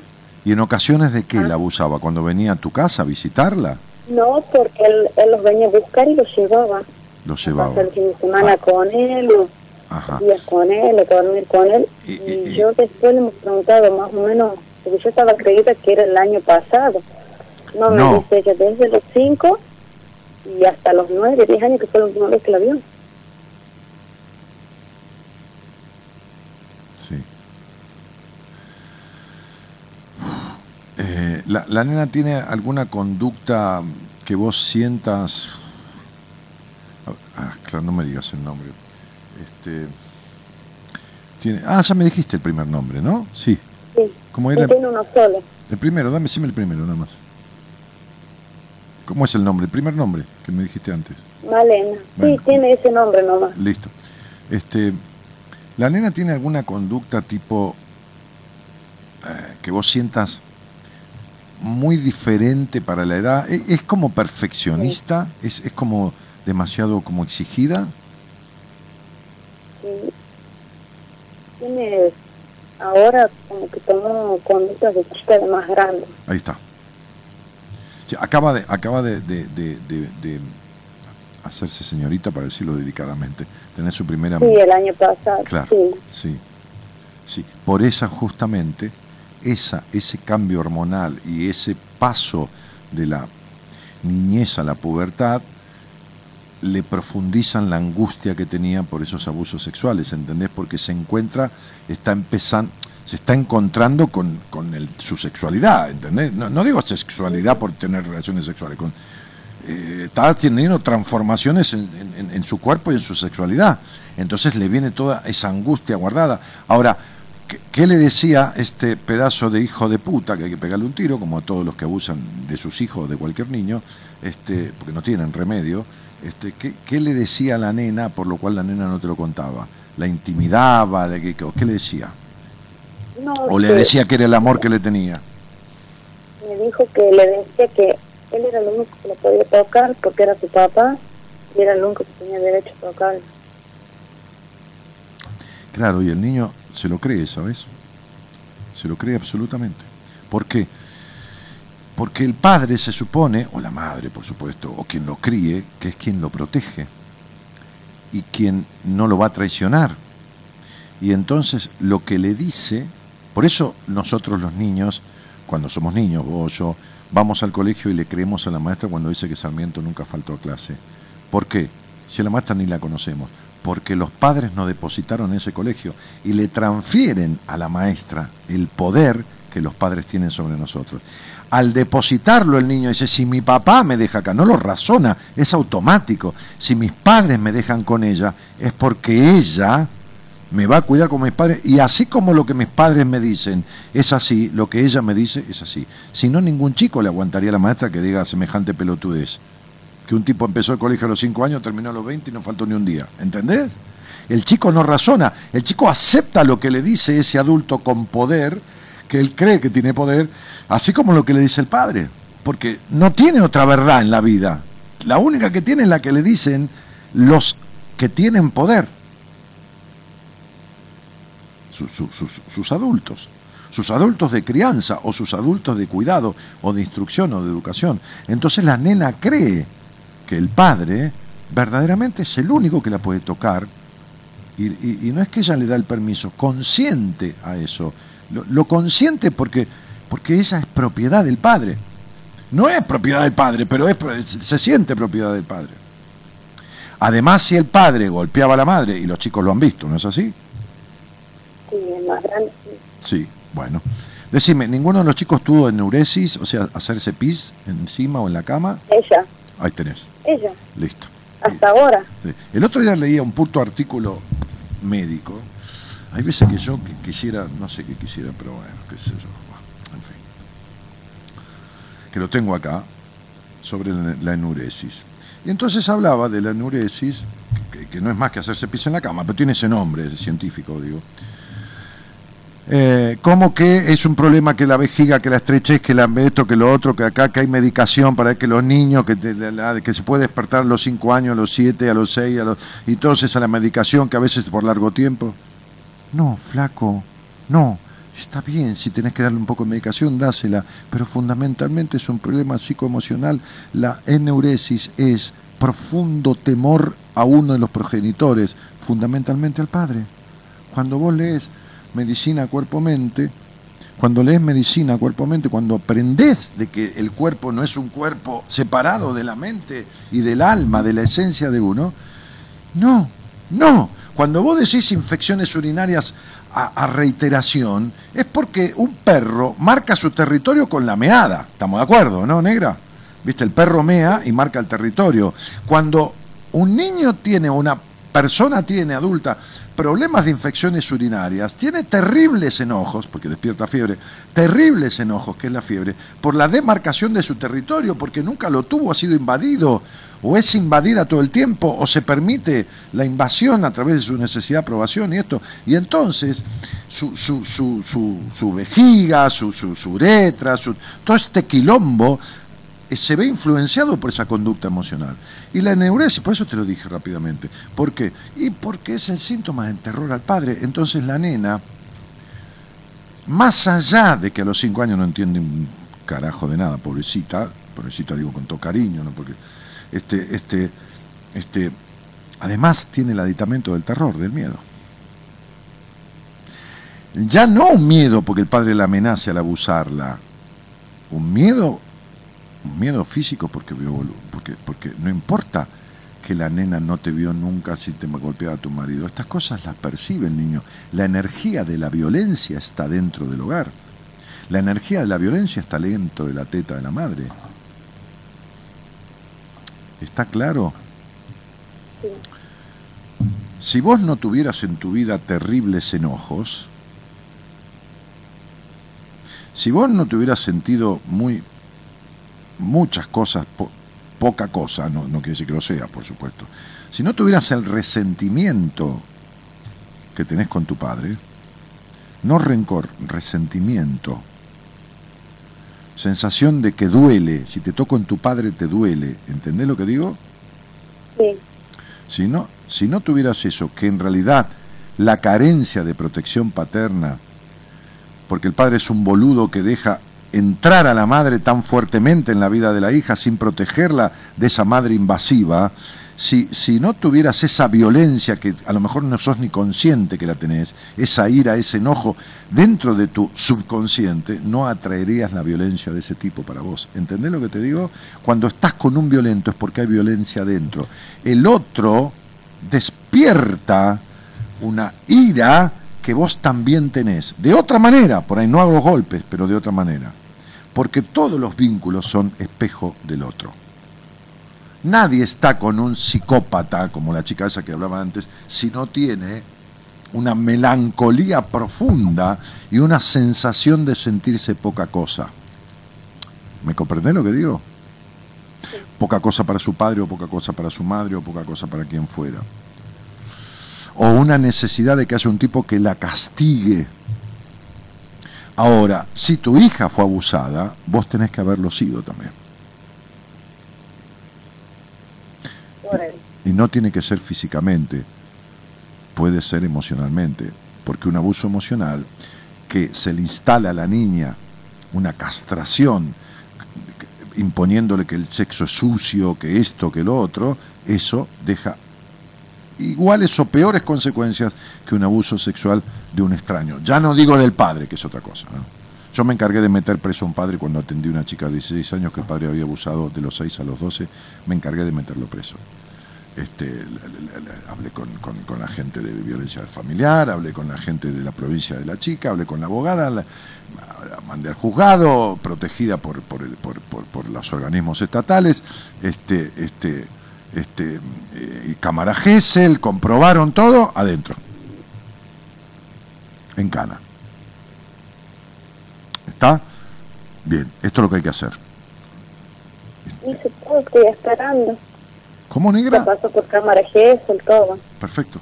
Me alegro, yo no sabía, mi amor. Yo, yo, yo, vos me escribiste cinco renglones hoy o siete ahí, bueno, yo querías hablar conmigo. Ahora, decime, aparte de agradecerte la confianza que tenés en mí, negra, este, este, ¿qué, qué, para qué te puedo servir o qué querías hablar conmigo? Si es que te sirvo de algo.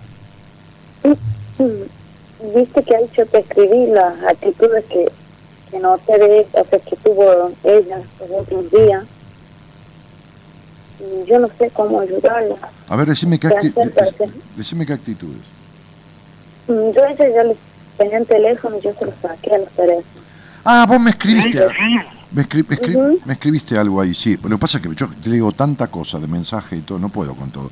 Pero le sacaste el teléfono Bien, ¿para qué? ¿Le sacaste para revisárselo? ¿Le sacaste para qué? Eh, no, no, porque yo ya se los había, ellos tenían el celular, resulta que antes meses ya venía yo con, con esto que yo te que notaba artículos de decir cosas de grande. Sin una eh, conducta que... mandaba mensajes con chicos y, por ejemplo, y de mentirle a chicos, por ejemplo, que sí, que tengo 15 años, o que si tengo novio, una vez me dijo que tenía un hijo, y cuando yo nunca le dejo salir de casa. Sí, sí, sí, pero ¿sabes qué pasa? Esto, esto también es un abuso. Cuando vos no dejas, me acuerdo de una, una paciente mía que... O sea, por miedo, o sea, no, no, no, está bien, no, sí, también, también, también, pero escúchame una cosa, escúchame, porque no, no, no.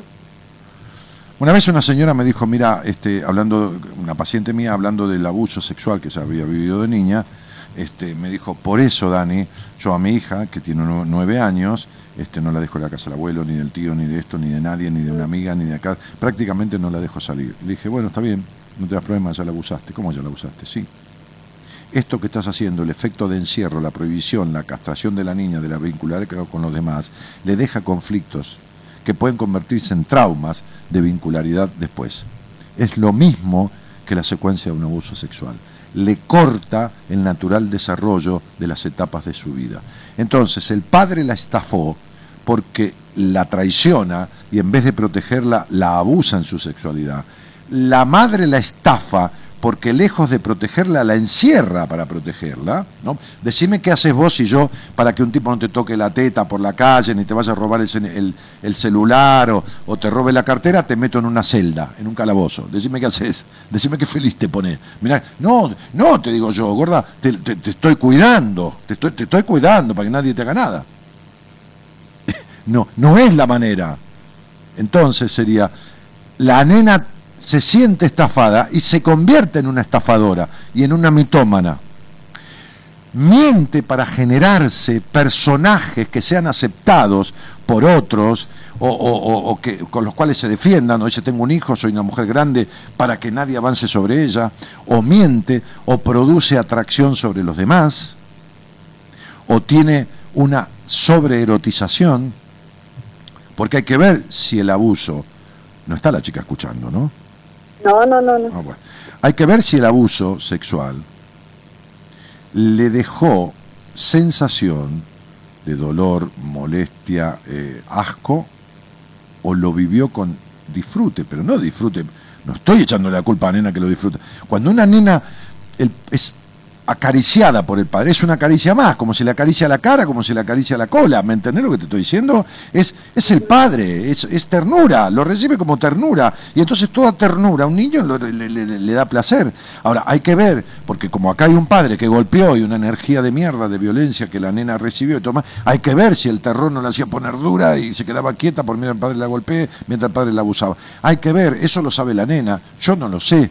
Yo podría hablar con ella, no al aire, por supuesto, porque es una menor. No voy a empezar a hablar de una vez con una menor al aire. Cuando yo hablé con aquella menor en Radio del Plata, que yo le descubrí el abuso y que ella me lo tuvo que confesar, yo hablé fuera del aire. Porque yo ya, cuando ella me escribió para hablar conmigo, yo intuí que había algo raro ahí. Cuando vi el nombre cuando vi la fecha, la puso en un mensaje de texto de esa época, dijo, ay, puedo salir al aire porque esto yo quisiera hablar con vos un día, qué sé yo. Entonces yo dije, "Mm", dije yo, entonces la llamé fuera del aire, antes de empezar el programa, y le dije, vos tenés que contarle esto a tu madre. Y ella me dijo, no, no quiero romper una familia. Y le dije, ¿qué familia? ¿De qué familia me hablas? Si tu padre la golpea a tu madre y hace siete años que te abusa, y durante siete años, pues ya tenía 15 o 16, no me acuerdo, este, te abusó a vos sexualmente. Y lloraba.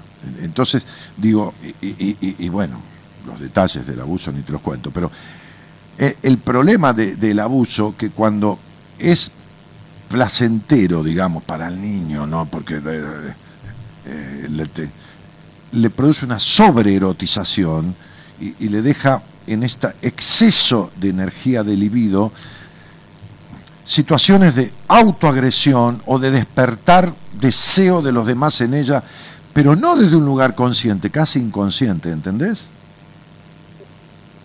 ¿Se entiende lo que estoy diciendo? ¿Me explico? Decime si no entendés, porque viste, no es un tema. No, sí, sí, porque ella eh, descubrí también esos dos días que se corta las piernas, todo. Ahí tenés. Bien. El cortarse las piernas o, o los brazos o, o- o abajo, o muchas muchas chicas ya con, con, digamos, con, con- con, eh, la- la- la- los pechos, las tetas desarrolladas, digamos, este, las mamas desarrolladas, se cortan abajo.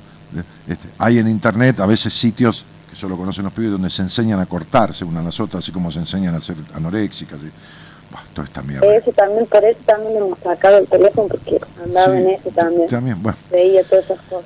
justamente esos cortes vienen de que la niña o la chica, son chicas un poco más, más mayores, sienten un vacío en el alma tan fuerte, tan fuerte, que solo se los calma al ver la sangre.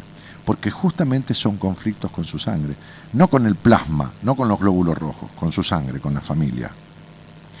Y esos cortes significan lo que yo le llamo la marca del deseo, el no sentirse deseadas por el padre, pero no deseada de sexo, deseada de bien querida, ¿se entiende?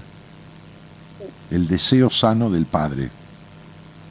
Porque el padre es como el jefe, como el dueño del campo. Agarra las vacas y les pone la marca, ¿viste? Cuando, cuando uno compra 50 vacas, le pone la marca con la inicial de uno, qué sé yo, ¿no? JP, qué sé yo. Entonces, este, entonces, este, este, este, en, esta simbología representa exactamente lo mismo. Yo me acuerdo de una chica que agarraba una aguja de tejer, ¿no? Pero, pero, pero yo, yo- yo la escuché al aire, ¿eh? en Radio del Plata. Agarraba una aguja de tejer y se la clavaba en los lunares de los brazos, la punta la aguja de tejer, hasta que hacía un pozo y salía sangre, ¿entendés? Después está la tricotilomanía. Se empiezan a arrancar los pelos, típico de una hija como la tuya, que le da por cortarse o le puede dar por arrancarse y se deja mechones de pelo. He atendido chicas así, este, chicas ya grandes, ¿no? Este, con- con- con sectores blancos en, en la cabeza, tapados con otros mechones porque se arrancan los pelos, muchas se lo comen, este, y bueno, tiene que ver con todas estas cuestiones. La, mente humana es terriblemente compleja y- y los conflictos traumáticos en la infancia son terriblemente deformantes y causantes de, bueno, de malos vínculos como de esquizofrenia. Entonces esta piba necesita muy buena atención este, psicoterapéutica este, este, de, alguien de niños, ¿eh? yo no tendría problema de una charlita con pero no, yo, no entiendo ese tipo de esas edades, este, este, eh, muy buena atención, este, porque bueno, es bastante, bastante serio esto, sus actos son bastante serios. ¿Entendés?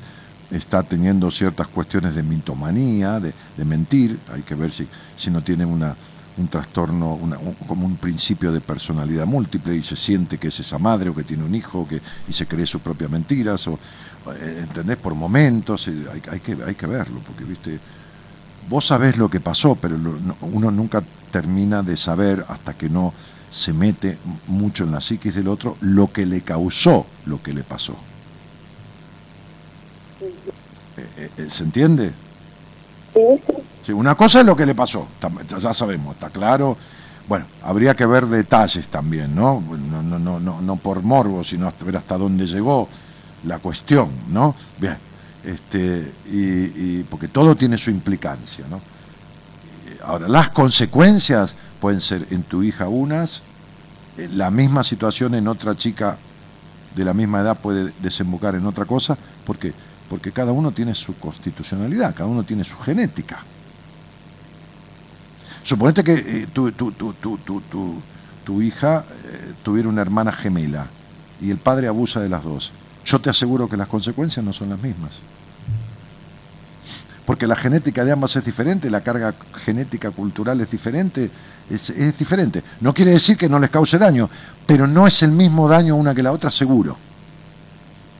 ¿Se entiende? Porque también he tenido hermanas abusadas.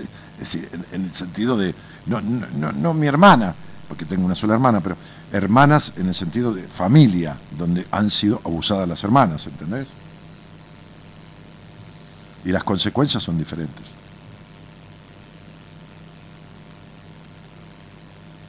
Hay que meterlo en cana a este tipo, en serio, negra, ¿eh? Sí. Ya tendría, mirá, lo que te digo, mi concepto, ¿no?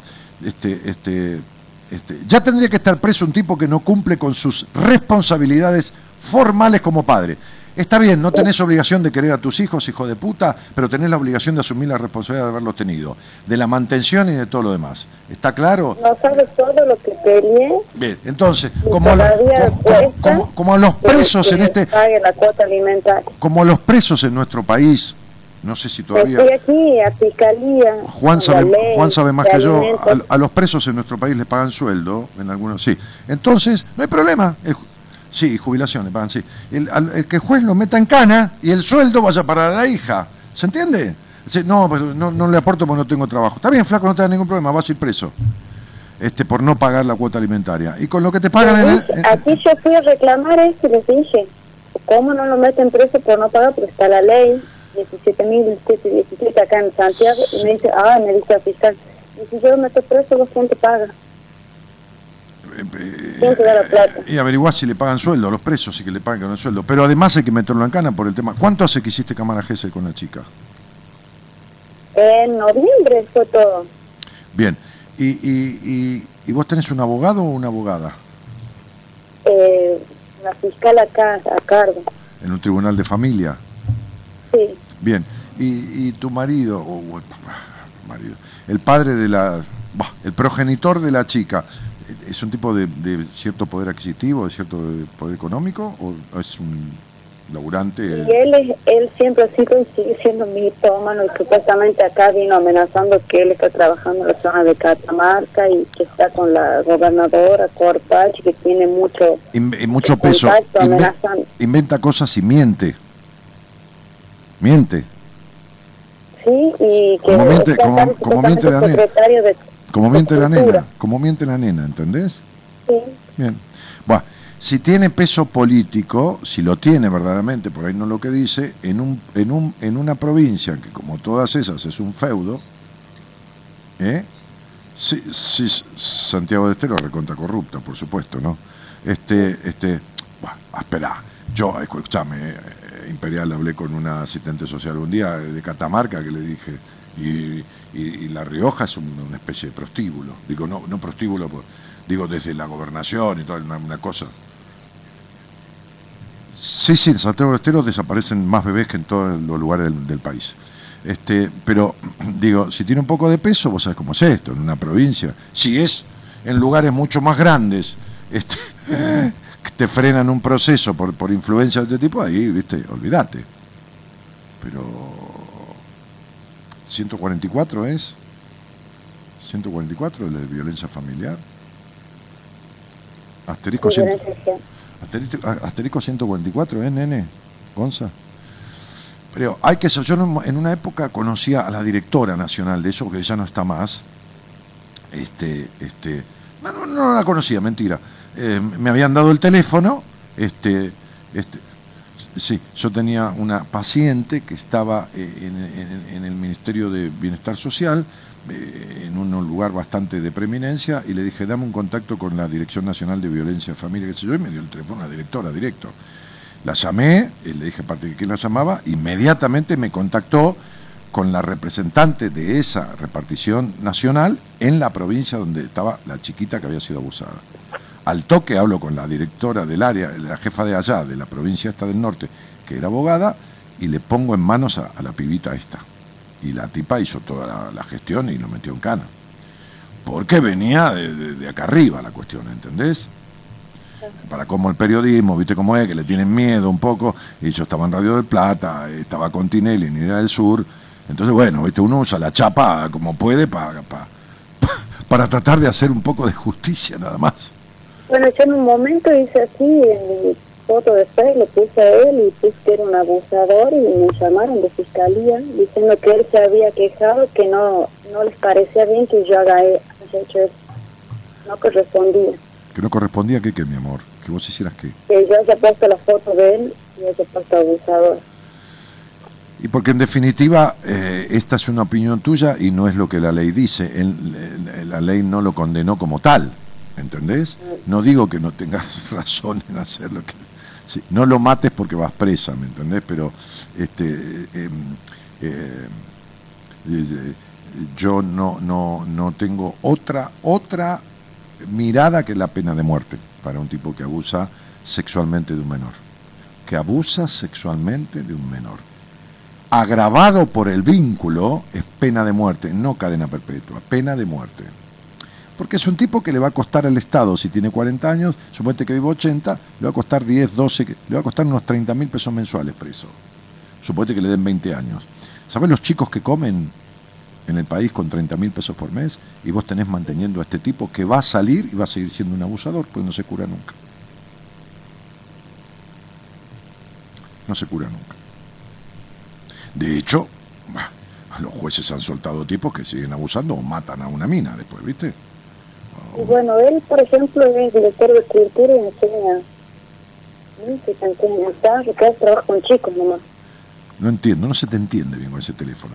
¿Estás tenés la, la boca la boca muy pegada al teléfono o estás como No, no, él es director de secretario de Cultura y enseña a chicos guitarra, canto. Ah, no, él está en el área de cultura de la provincia. Claro. Eh, de, de, la parte de, es profesor, profesor de música de Catamarca. Oh, sí. Catamarca tiene más abusos sexuales que gente en la calle casi. Este, este, y, digo, este, eh, una vez hablé con una asistencia social que me dijo que era terrible el tema ese. Pero aparte yo estuve en Catamarca. Este, y mm, sí, sí, tiene chicos a cargo. No, lógico, por supuesto, desde ya, sí. Sí. Mira, hay dos psicópatas cada 100 personas, así que fíjate qué lindo. Estadísticamente, ¿no? Hay dos psicópatas cada 100. Y el psicópata es el tipo que no se no tiene empatía con el otro. No, importa si la nena le caga la vida que le, no digo la palabra, pero le toca el cuerpo, ¿viste? Y la, abusa y se acabó. Y listo, no importa el carajo, es lo que él quiere. Tiene distorsión mental, no, no tiene una mirada sana y no tiene empatía con el otro, le importa tres, tres mierdas. Y hay dos cada 100 más o menos. Y son incurables. No tiene cura. Se acabó. Listo, ya está. ¿Quién lo digo yo? No, no hay ningún caso. No tengo, no tengo registro ni documentación, ni hay ningún caso de un tipo plenamente psicópata que se haya curado de nada, eh, que, que- que haya sido... no, no, no hay manera. En Estados Unidos, en Estados Unidos los abusadores están controlados todo el tiempo, que en una cosa en, el- en la zona donde viven, toman fotos con todo, con esto, con no se pueden acercar a nadie, que acá, acá, allá. Bueno, y él, y él lucha por los derechos del niño y de la mujer. Él lucha por los derechos del niño y de la mujer. claro. Eh, acá Pero por- por- bandera por- por eso. sí. pero, pero, mi amor, el psicópata es el tipo que más socialmente tiene aceptación en general. Es muy seductor, muy no sé, seductor de mujeres, digo, de muy, muy eh, esto, lo otro, de acá, de allá. no quiere decir que un tipo porque sea seductor va a ser un psicópata, pero digo, la característica del psicópata es eso, para afuera, es, nadie te cree cuando decís me caga trompada, no, no, es- dejate joder, No, ¿qué pasa? nunca me han creído. ¿Viste? Claro. Pero es lógico. Pero esto te pasa a vos, le pasa a un montón. Eh. Fíjate que el tipo que era el titular de la cátedra de violencia familia y abuso sexual de la Universidad de Buenos Aires, cuyos libros se leían en las facultades de psicología de todo el país, abusaba de niños. Y fue preso. Le comprobaron un abuso de un chico de 12 años, y, pero había un montón de denuncias más, y seguro que fueron abusos que realizó. Entonces, eh, hay un médico que está prófugo de la, de la comunidad judía, que, una chica de la colectividad dijo que lo había abusado y salieron como 25 más. A decir que cuando eran chicos les iban a revisar ahí el club judío, qué sé yo, y los, abusaba sexualmente. Y era el médico que tenía que atenderlos y cuidarlos justamente el poder del psicópata, en, en- en- el poder que tiene en la familia o el poder que tiene en la sociedad con un cargo o con eso, es la cobertura que tiene para poder en las sombras hacer las barbaridades que hace, ¿entendés? Eh, llamá al 144, negra, decir que tenés un proceso, que tu hija tiene, con- que se está cortando las piernas este, con esto y con lo otro, que tiene una cámara Gesell comprobada, que del padre la abusó durante cuatro años, seguro, este, hicieron cámara Gesell y que la justicia y que esto rompe los huevos. Yo no te puedo decir otra cosa, yo en este momento, eh, mirá, tengo, te- eh, eh, qué loco. Yo tenía un paciente, yo tenía un paciente, eh, ch- chico divino, atendí también a la, a la- mujer de él, una divina, están bárbaros, la verdad que gracias a Dios este, y a ellos que hicieron un trabajo, que trabaja en el gobierno nacional, un pibe muy, muy idealista, muy este, abogado, este, muy buen tipo y, y muy derecho. Este, trabaja en el gobierno nacional pegado a una señora que tiene tu mismo apellido. No digamos quién, ¿de acuerdo? Sí, Ya sabés quién es, ¿no? sí, sí. Va, perfecto. Este. eh, y, y- y yo podría hablar con él este, y preguntarle o pedirle un contacto a nivel nacional de este área para que le bajen una línea. Este, lamentablemente las cosas son así. Acá y en Japón también, ¿eh? Eh, para que le bajen. ¿Qué querés, Juan? Una fundación en Santiago, bueno, de temas de abusos infantiles, se ocupa. Desaparición, bueno. Sí, bueno, es una fundación. Acá yo quiero mandar una bajada de línea de, de un ministerio nacional, ¿me entendés? O sea, está todo bien, todo sirve. Y en todo caso te lo dejo dicho ahí en el Facebook, nena, o le digo a mi productor que te avise con quién comunicar. Bueno. ¿Me entendés?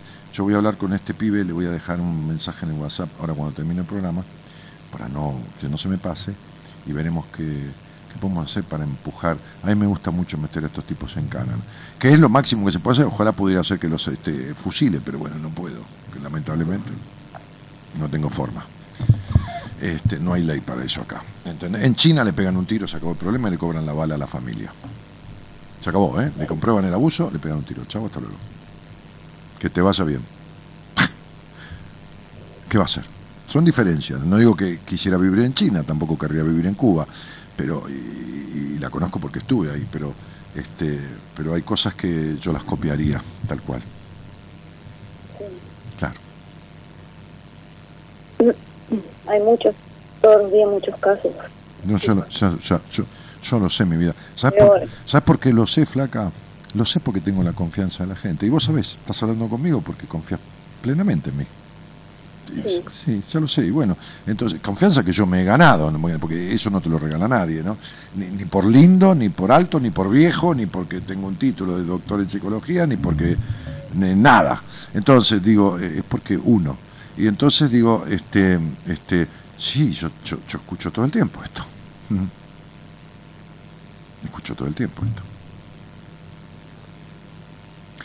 Eh, bueno, ahí hay dos cosas que hacer. Ocuparse de que este tipo la pase como la tiene que pasar este, y ocuparse de la piba, ¿no? Porque Sí. ahí ya yo, yo no tengo con quién. Eh, no, no tengo terapeutas hiperespeciales. Yo lo que hago con los chicos es muchas veces descubrir qué les pasa, ¿no? Cuando, pero vos ya lo estás sabiendo. No, no, sí. No, no, no sé, mi amor, no, sé, no, no te soy necesario en eso. Podría tener una charla, pero si hiciera falta, pero no, ¿entendés? Pero bueno, trataré de ayudar en, con respecto a, a cagarle la vida a este tipo, ya que se la tiene media cagada a la hija, ¿viste? Muchísimas gracias. Negra, no, de nada, querida. Te mando, gracias a vos por tu confianza. Te mando un cariño grande. Beso. En fin, ¿qué quieren que le haga? Eh, por eso cuando, cuando yo digo algunas cosas, que no las digo porque se me antojaron, ni las digo porque cualquier boludo las puede haber escrito, ¿viste? Este, eh, las digo porque las vivo en lo cotidiano, la- las, vivo en, lo- en la- en entrar en la cabeza y en el alma del otro, en lo funcional, en lo conductual, en lo vincular de las personas, pero no de a, de a 20 o 30 por año, sino a lo mejor de a miles, entre la radio, entre lo privado, entre todas las entrevistas que doy por mes, entre los pacientes que tengo, la gente de los seminarios, la gente que me escribe en Facebook. Este, eh, no digo al pedo lo que digo.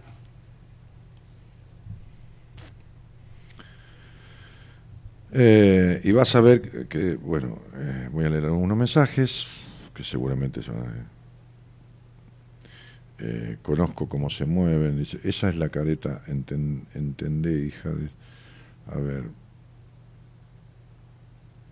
Uy, ¿cómo escribiste, nena? Te escribiste todo sola. A ver. Anaí, a ver, hasta ahí, dice, profundamente agradecida con vos, Dani, sos genial, te adoro, dice Claudia. No, a ver. Güey, a mí también me amenazan hasta ahora con que si me voy con alguien, no puedo volver. Ah, sí, esa- esas son las libertades que dan las familias. O sea, te vas con alguien, olvídate, no tienes padre ni madre. No, es maravilloso, sí. Es una cosa de loco, la enfermedad. Este, flagelación, dice María Val. Sí, por supuesto, esto es muy común en las chicas. ¿eh? En- no, no te voy a decir en el 100% ni en el 50%, pero es un porcentaje. Oh, es increíble, estás relatando mi vida, dice Anaí. Si- no sé cuál vida, Anaí, a- con respecto a qué. Ah, cortes todo eso, lo hice. Ah, sí, sí. Y sí, mi amor, sí. Me dejaste sin palabras, Dani. Ah, porque habrás entendido, princesa, eh, eh, que yo di la explicación de lo que significa y vos te habrás sentido identificada en, en esto del, del, del conflicto con la sangre y, y la marca del deseo del padre, ¿no? Este, pero deberías arreglar eso, Anaí. ¿Eh? arreglar las consecuencias de eso, si, es que, las tenés, ¿no? Que, si no arreglaste nada, las tenés que tener las consecuencias, ¿no?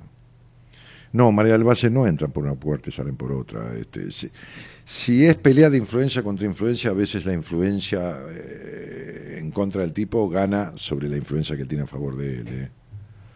Claudio Laló dice que, que son más claros que el agua. Daniel dice, este, soy santagueña y lo aseguro, dice María del Valle. Sí, yo, yo sé lo que vos decís, negra, sin duda. Este, Esto, a ver, Santiago, Catamarca, La Rioja.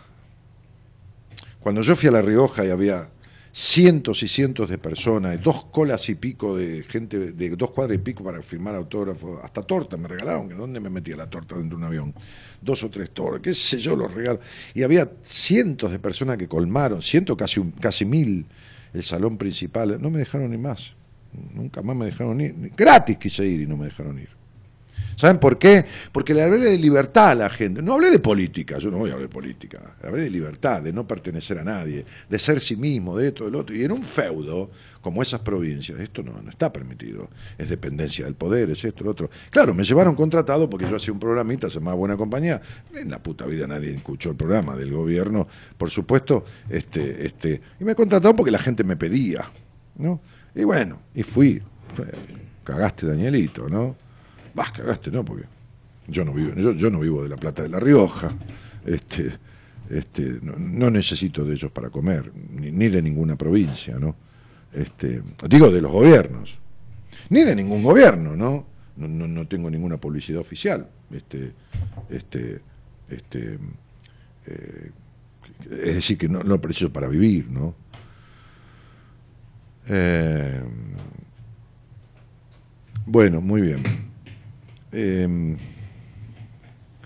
Dani, ¿y qué pasa cuando la madre acusa de un falso abuso al padre? Me gustaría que... Pero, es una falsa denuncia, es un falso testimonio, es un, es un delito. Sí, ¿qué querés? Yo conozco un caso de no Pero solamente un una madre. de esos casos, de que la madre acusa de... no, y- y este más grave. Es, es por despecho. Por despecho, bueno, este más grave. Pero lo peor es que meten al hijo en el medio, haciéndolo mentir y todo esto. Una mierda, le cagan la cabeza. Bueno, eh, eh, los- los chicos yendo a cámara Gesell, comprobando que el papá no los abusó y algo peor, te lo redondeó con la frutilla en supuesto, el postre. Me siento con un pibe y le, le compruebo que no. No, y la jueza condenando al padre.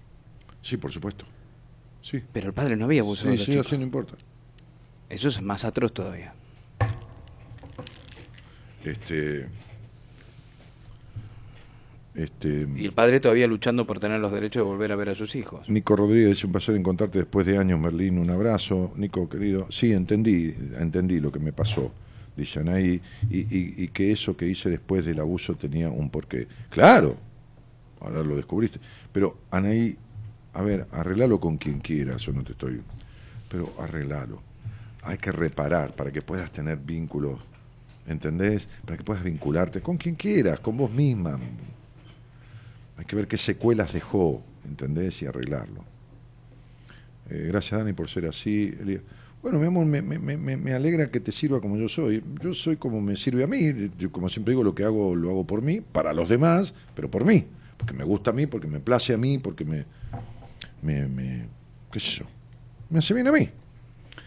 Este, así que bueno, veremos. Voy a ahora le voy a mandar un mensaje a este pibe que pendejo bárbaro. Digo, pendejo, tiene 30 años. Y si quiere después le paso el número de mi amigo allá de Sí, Santiago. se ¿eh? lo pasamos a la señora. lo- lo que- todo No, bueno, yo para, se el- lo- yo se lo todo paso a bueno usted. para el convento. Ayer justamente comí con un cura amigo que hace 20 años que no lo veía. ¿Y qué le dijo? ¿Lo excomulgó? No, estuvimos charlando. Esto está mal, comiendo Hasta las 5 de la mañana. Hasta la, perdón, hasta las 5 horas. Casi que me confesé. Claro, porque Claro, yo por eso le cuando me confieso, Sí, usted larga todo. no, todo, necesito, sí, no, pero sí, sí. necesitaría una semana yo para...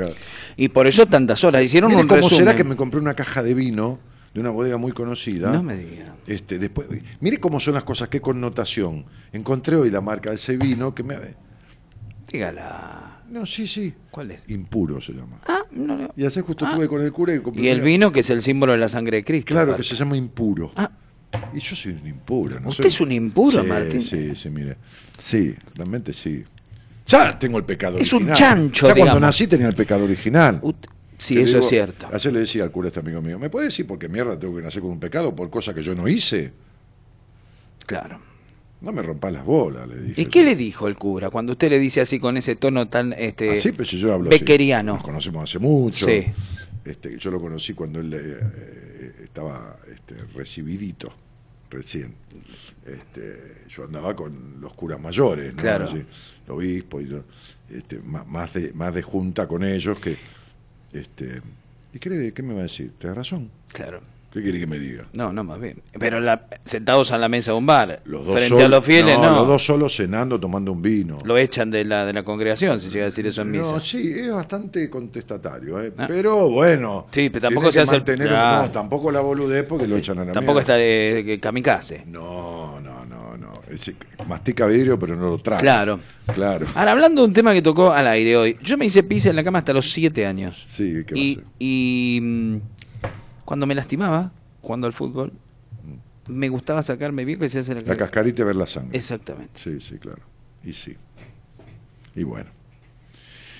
Por eso yo me enojo tanto cuando a los chicos el otro día, al pibe este que le daban 10 medicamentos por día, Claro. este, me enojo tanto cuando medican a un chico de la manera que los medican, y ya sea porque ya hace piso, ya sea porque tiene conductas medias distorsivas y como le dijeron este chico hay que internarlo ya porque va a matar a la madre cuando tenga 12 Sí, sí, sí, años". un divino. un hijo de puta psiquiatra que es para sí, sí, darle tanta trompada en los dientes hasta que no le quede ninguno Claro. No se arregla mucho hablando se arregla rompiéndole la cara Sí, Sí, vení, vení que tenemos que conversar. Claro. Un ratito. Entra acá, vení, ¿cómo vamos a conversar? claro. Claro. Ay, Dios. Sí, qué sé yo. En fin, ¿qué vamos a hacer? Bueno, bueno, así que se confesó Martínez. Sí, se, se declaró años. impuro, se declaró sí, finalmente. Sí, lo de, o lo declaró el padre, usted trae lo que el padre le dijo. Sí, mire, eh, por las cosas que le dije al, al cura que hace años que no me confesaba, me dio para rezar, ¿vio? 173 rosarios. No, de, Santa, de acá Rosario, 173 veces más o menos. Rosa, 173 rosarios, que imagínense, a, a, a, 10 Padre Nuestro y, y, una Ave María por cuenta, por, por, por sector de Rosario, que son 5. Claro. Y son oh, 50 no. 100, tengo, tengo, como, siete, no sé... Lo que le resta de vida es rezando. No, tengo que vivir rezando. No, ya empecé. Ya Con la señora esta me explicaba todo yo mientras rezaba. Ah, usted se hacía el que la escuchaba, pero usted rezaba por dentro. Sí, sí, rezo, sí, hago dos cosas a la vez, me salen. Está muy bien, Martínez, sí. qué bien. Rezo, para adentro y escucho para afuera. Ah, muy bien, Martín, qué tipo, qué tipo bilateral que es, mentalmente hablando, ¿no? Sí, sí, bilateral, no bil, No, no, no, no, de ninguna manera, ¿no? Sí. Así que se confesó, qué lindo. Y, y el impuro, voy a, voy a... Impuro, sí. Sí. Después le traigo una botella. Ah, bueno, yo no me ofendo, mire. compré, para la sangre de compré- Cristo. compré una caja. Para ungirse de la sangre de Cristo, no porque a uno le guste tomar el Pero vino. usted sabe que nos sentamos a comer y, y le digo al pibe del restaurante, este, che, ¿tenés tal vino? Y él me dice, ¿vos tomás ese vino? Sí. Me dice, yo también, ese, ¿Eh? vino, ese vino que más me gusta. Digo, hace 20 años que no nos vemos y empezamos coincidiendo. Lorena Damiani dice, te saludo, gracias. Igualmente, Lorena, este... eh, sí, dice Analia, el papá está preso y nunca le hicieron la cámara Gesell a la nena. Claro, sí, viste, sí. viste. Ah, es la chica que decía de eso de... Eh, eh, no, yo conozco, no es el mismo caso, estoy seguro, porque es un nombre de, de acá de Buenos Aires, pero digo, eh, de la provincia de Buenos Aires, pero ¿No hay digo, minuto hay de muy- silencio por Natasha Hay? No, ¿por qué va a ser minuto de silencio? ¿Qué No? ¿Que pongamos bandera no, media en- asta? en ¿Estás tal- jodiendo? No, en tal caso haga una oración interna usted, Claro, pensando en Natacha uno, eh, por quien crea, ¿no? Es mucho- es mucho Como dijo eh, Mercedes, eh, ¿cómo se llama la periodista esta? Mercedes Ninzi. Sí, sí, sí, pero no, no, a mí me gustó lo que dijo. Bueno, sí. Sí, Sí, no, está muy bien, está muy bien. la muerte no te hace mejor. No, desde ya que no. Ah, bueno. Pero eh, por más malo que sea, si hay un crimen en el medio o algo raro, habría que investigarlo, seriamente, ¿no? ¿Pero ¿y quién dijo que no? Desde ya. No, desde ya, no, no digo que No, usted diga que no, pero aparte Mercedes Ninzi, sí. Pero escúcheme una cosa, Mm. aunque, aunque, aunque un tipo mate a un asesino, está haciendo justicia por su cuenta, salvo que sea defensa propia. Ah, eso sí. Entonces el tipo mate, porque el tipo es un asesino, va y de espalda y le pega acá 40 tiros. Eh, No, pero digo, el caso de Natasha Hyde no, es un no, caso... Que fuera un caso extremo, que fuera un asesino, Natasha Hyde no es ningún asesino. No, de ninguna manera. Este, este, tenía mal la cabeza desde siempre, Sí. pero eso es otra cosa.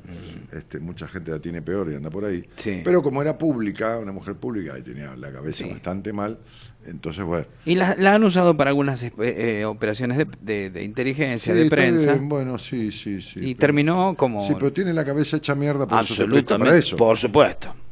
Por supuesto. Y, y por ese Claro. mismo motivo Imagínense terminó que su a mí vida. me llamó Juan Carlos Molina, no importa si él los desmiente, yo- él y yo sabemos cuál es la verdad, para que yo fuera el terapeuta de Cristina Kirchner. Tuvimos dos horas de conversación y yo no acepté. Claro. Yo acepto lo que acepto. Es decir, no, no. No, no, Eh, totalmente. Yo tengo mi vida privada, me, me- me vienen, ¿cómo se llama? La CIDE, ¿cómo se llama ahora? La, sí, eh, la, sí, la, la, La UFI. La- la- no. No, eso es la, la, la FIP. la AFI. La AFI, la UFI. Sí, sí, sí. sí. Este, Bueno, es la CIDE que se fundó en el que éramos 56. jeringosos Sí. Le dije al cura, me van a enchufar el micrófono hasta en el culo, ¿entendés? Le dije, y yo no, yo tengo una vida privada, quiero ir a un, a un, a un restaurante y comer tranquilo, no que estén eh, escuchándome con 80 micrófonos. ¿Te imaginás ser el terapeuta de la presidenta de la nación? loco. Los secretos, secretos, va, qué sé yo, las cosas de, de que se hablan en terapia, la va a querer saber todo el mundo. Ni en pedo, le dije yo. No. Yo te agradezco tu fina gentileza. No. Él me dijo, este, textuales palabras, estuvimos dos horas reunidos. Este, yo ahora lo puedo decir porque la señora no es más presidente y él no es más lo que era, ¿no? Claro. Es un cura que tiene una fundación, pero este no le gustó que yo le dijera que no. Generalmente cuando los curas, yo que me quería entre ellos, cuando uno les dice que no, no les gusta. Este, eh, por eso hay una frase muy, muy común en la iglesia que es nosotros veríamos con agrado. Claro, Para que sea indirecta la sugerencia y, y no tener que aguantar el no. claro. ¿no? Nosotros veríamos con agrado. Que aceptes. Cuando a mí me vino el obispo a comer a mi casa y yo estaba viviendo con una- en pareja, fue una cosa, un lapsus en mi vida, que Dios no... ¿Ves que soy impuro? Sí. Yo escuché, yo escuché una frase del el más allá que nos recoja en la santa gloria. a usted que lo recoja yo miro, Sí. mire. Entonces, este, eh, yo le- se lo contaba esto ayer al cura este, este, porque no sabía esta historia. Y entonces eh, el obispo vino a comer, este, y bueno, este, este, este, almorzamos, qué sé yo. Este, entonces, este, en el medio del- de la comida, este, adelante de mi mujer, en ese momento mi pareja, me dice, mira, nosotros este, nos gustaría que fueras candidato a intendente, ¿no? Para pelear acá todo y dividir la matanza, que esto y que lo otro. Entonces yo le dije, mira, este no es un momento apropiado, porque cuando la gente tiene plata en el bolsillo, no le importa la situación del país, tiene plata en el bolsillo. Eh, en este momento tenés a, a Menem de presidente, a Caballo de ministro de, de Economía, está todo uno a uno y la gente en cuotas compra cualquier cosa y tiene el precio congelado, le sale barato, al país lo están haciendo mierda. Deme dos. Eh, pero este, de M2, van a. Miami, compran de todo, putean contra los yanquis, pero viven en Miami y dicen que bárbaro. eh, No, lo- puteaban contra Menem y lo seguían votando. Sí, está bien, Sí. es lo mismo. pero- pero- Claro. Y también contra los yanquis compraban todo allá. sí, Bueno, sí. Entonces, por eso la contradicción del pueblo argentino es maravillosa. Bueno, entonces este, le digo, no se puede, no es momento. Pero anda a decirle que no. Le dije que no con argumentos políticos. Claro. Bueno, no dijo nada, no contestó. Seguimos, seguimos ahí comiendo, qué sé yo, café. que- yo me levanto y digo, ahora vengo, voy, a- voy al baño. Voy al baño. Cuando vengo, bueno, terminamos de tomar café, que estoy que el otro, lo acompaño a otra puerta, lo saludo, se va. Me dice mi, mi pareja, cuando fuiste al baño me dijo, ¿no te gustaría ser la primera dama? Claro. Qué hijo de puta. Claro. Me quería convencer por el lado de mi Claro. Le pegó en la ambición a la mujer que yo tenía al lado para que la otra me convenciera a mí, ¿me entendés? Por suerte usted estaba con una persona centrada, ¿no? También. Claro, me lo- Sí, no, sí, ni hablar. Sí sí, sí, sí, me lo sí. contó. Entonces, digo, este, eh, ¿a, a dónde estábamos yendo? No, no sé, nos fuimos al carajo. Este, Lo de Natacha Haidt. ah, lo de Natasha, sí. Sí, esas manipulaciones tienen que ver con, No, por con que supuesto. la cabeza del otro está lo suficientemente afectada, que nadie la tiene perfecta, ni yo ni nadie, ¿no?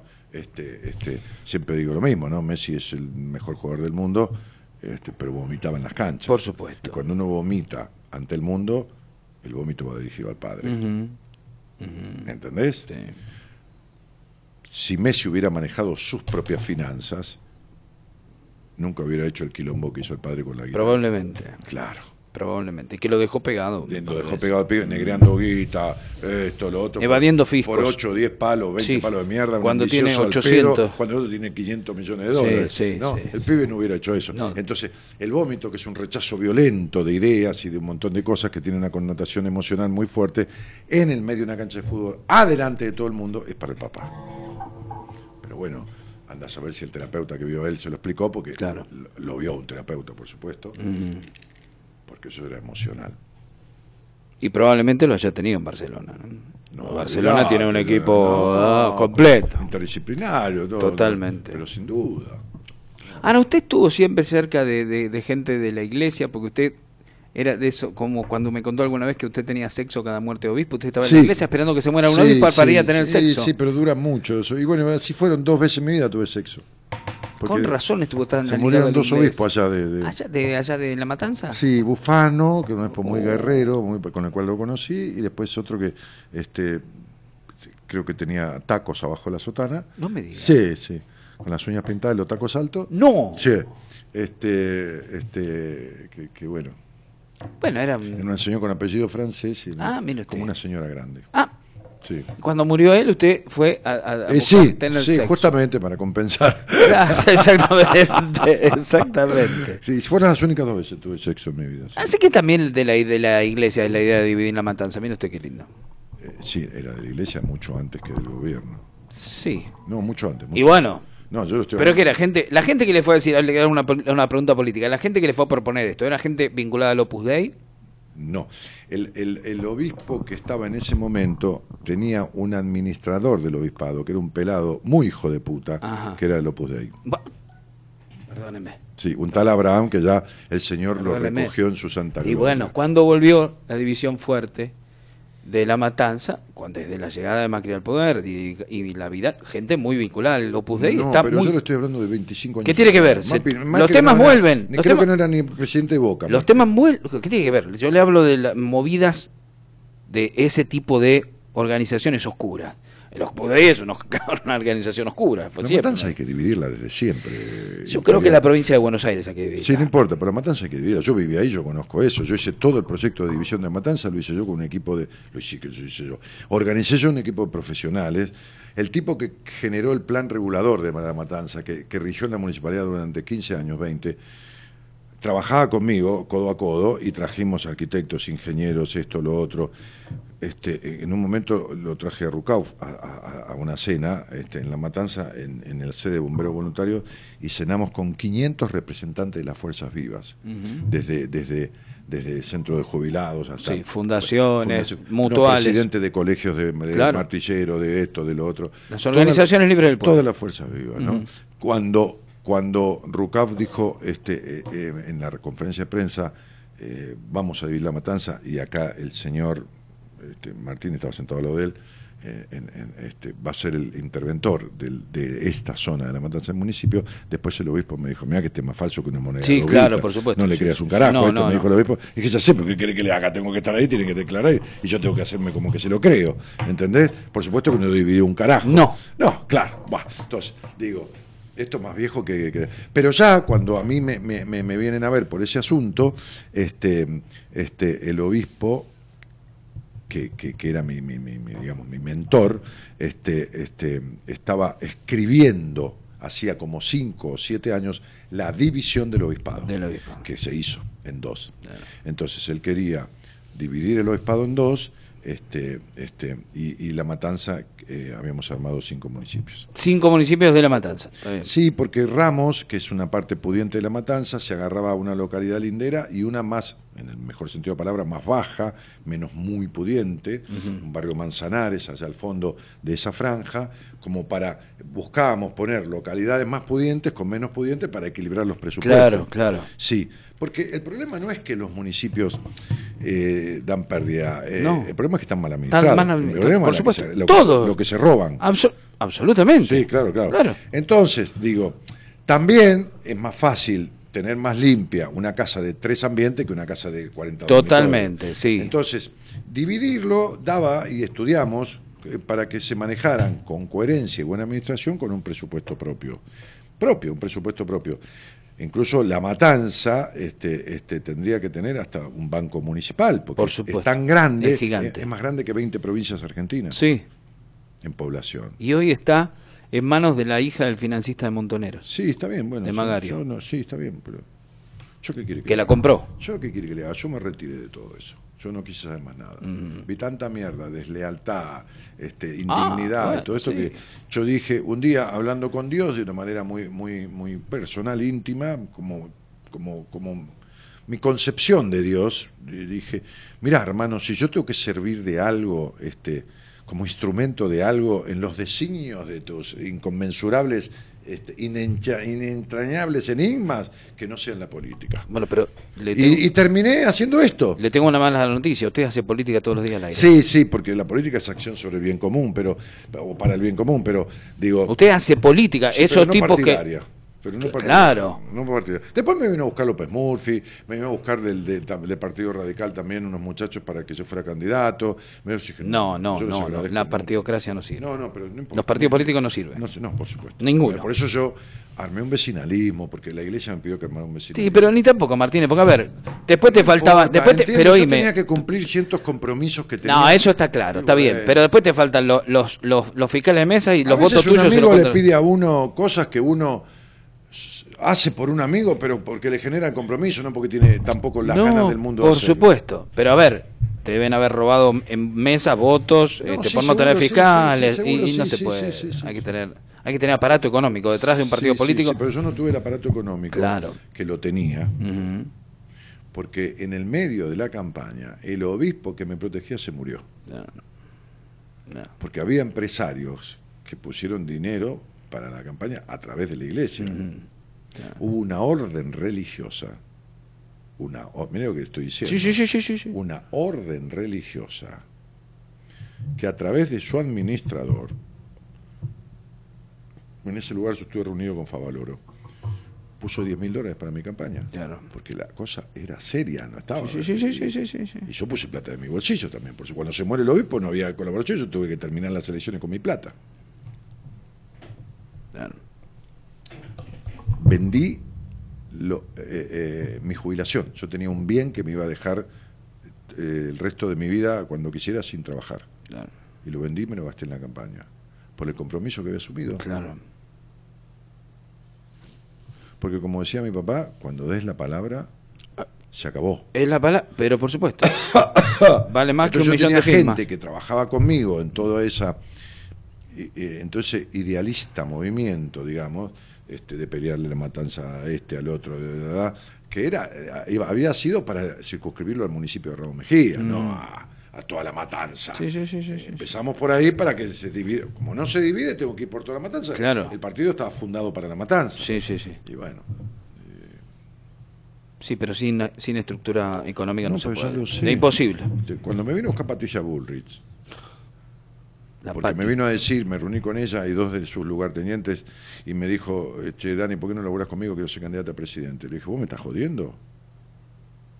No, ¿cómo te estás jodiendo? Pero si vos no tenés estructura para ser candidato a presidente, ¿qué estás armando? ¿Un, un globo de ensayo para venderlo, Pato? Claro. O sea, ¿qué querés? ¿Un cargo de algo y te vas a la candidata para...? Me dijo, no, no, déjame de joder. Mentira. igual no tengo ganas. Yo ya estoy afuera, le dije. Así que bueno, Claro, porque siempre dicen, la política, no, la política no es mala, es bellísima. Los que son malos son los politiqueros que la hacen No, mal. sí, que la usan para usufructuar. Bueno, tampoco el derecho es malo, tampoco la No, venta de auto claro, es mala. claro que tampoco nada es malo. No, nada es malo.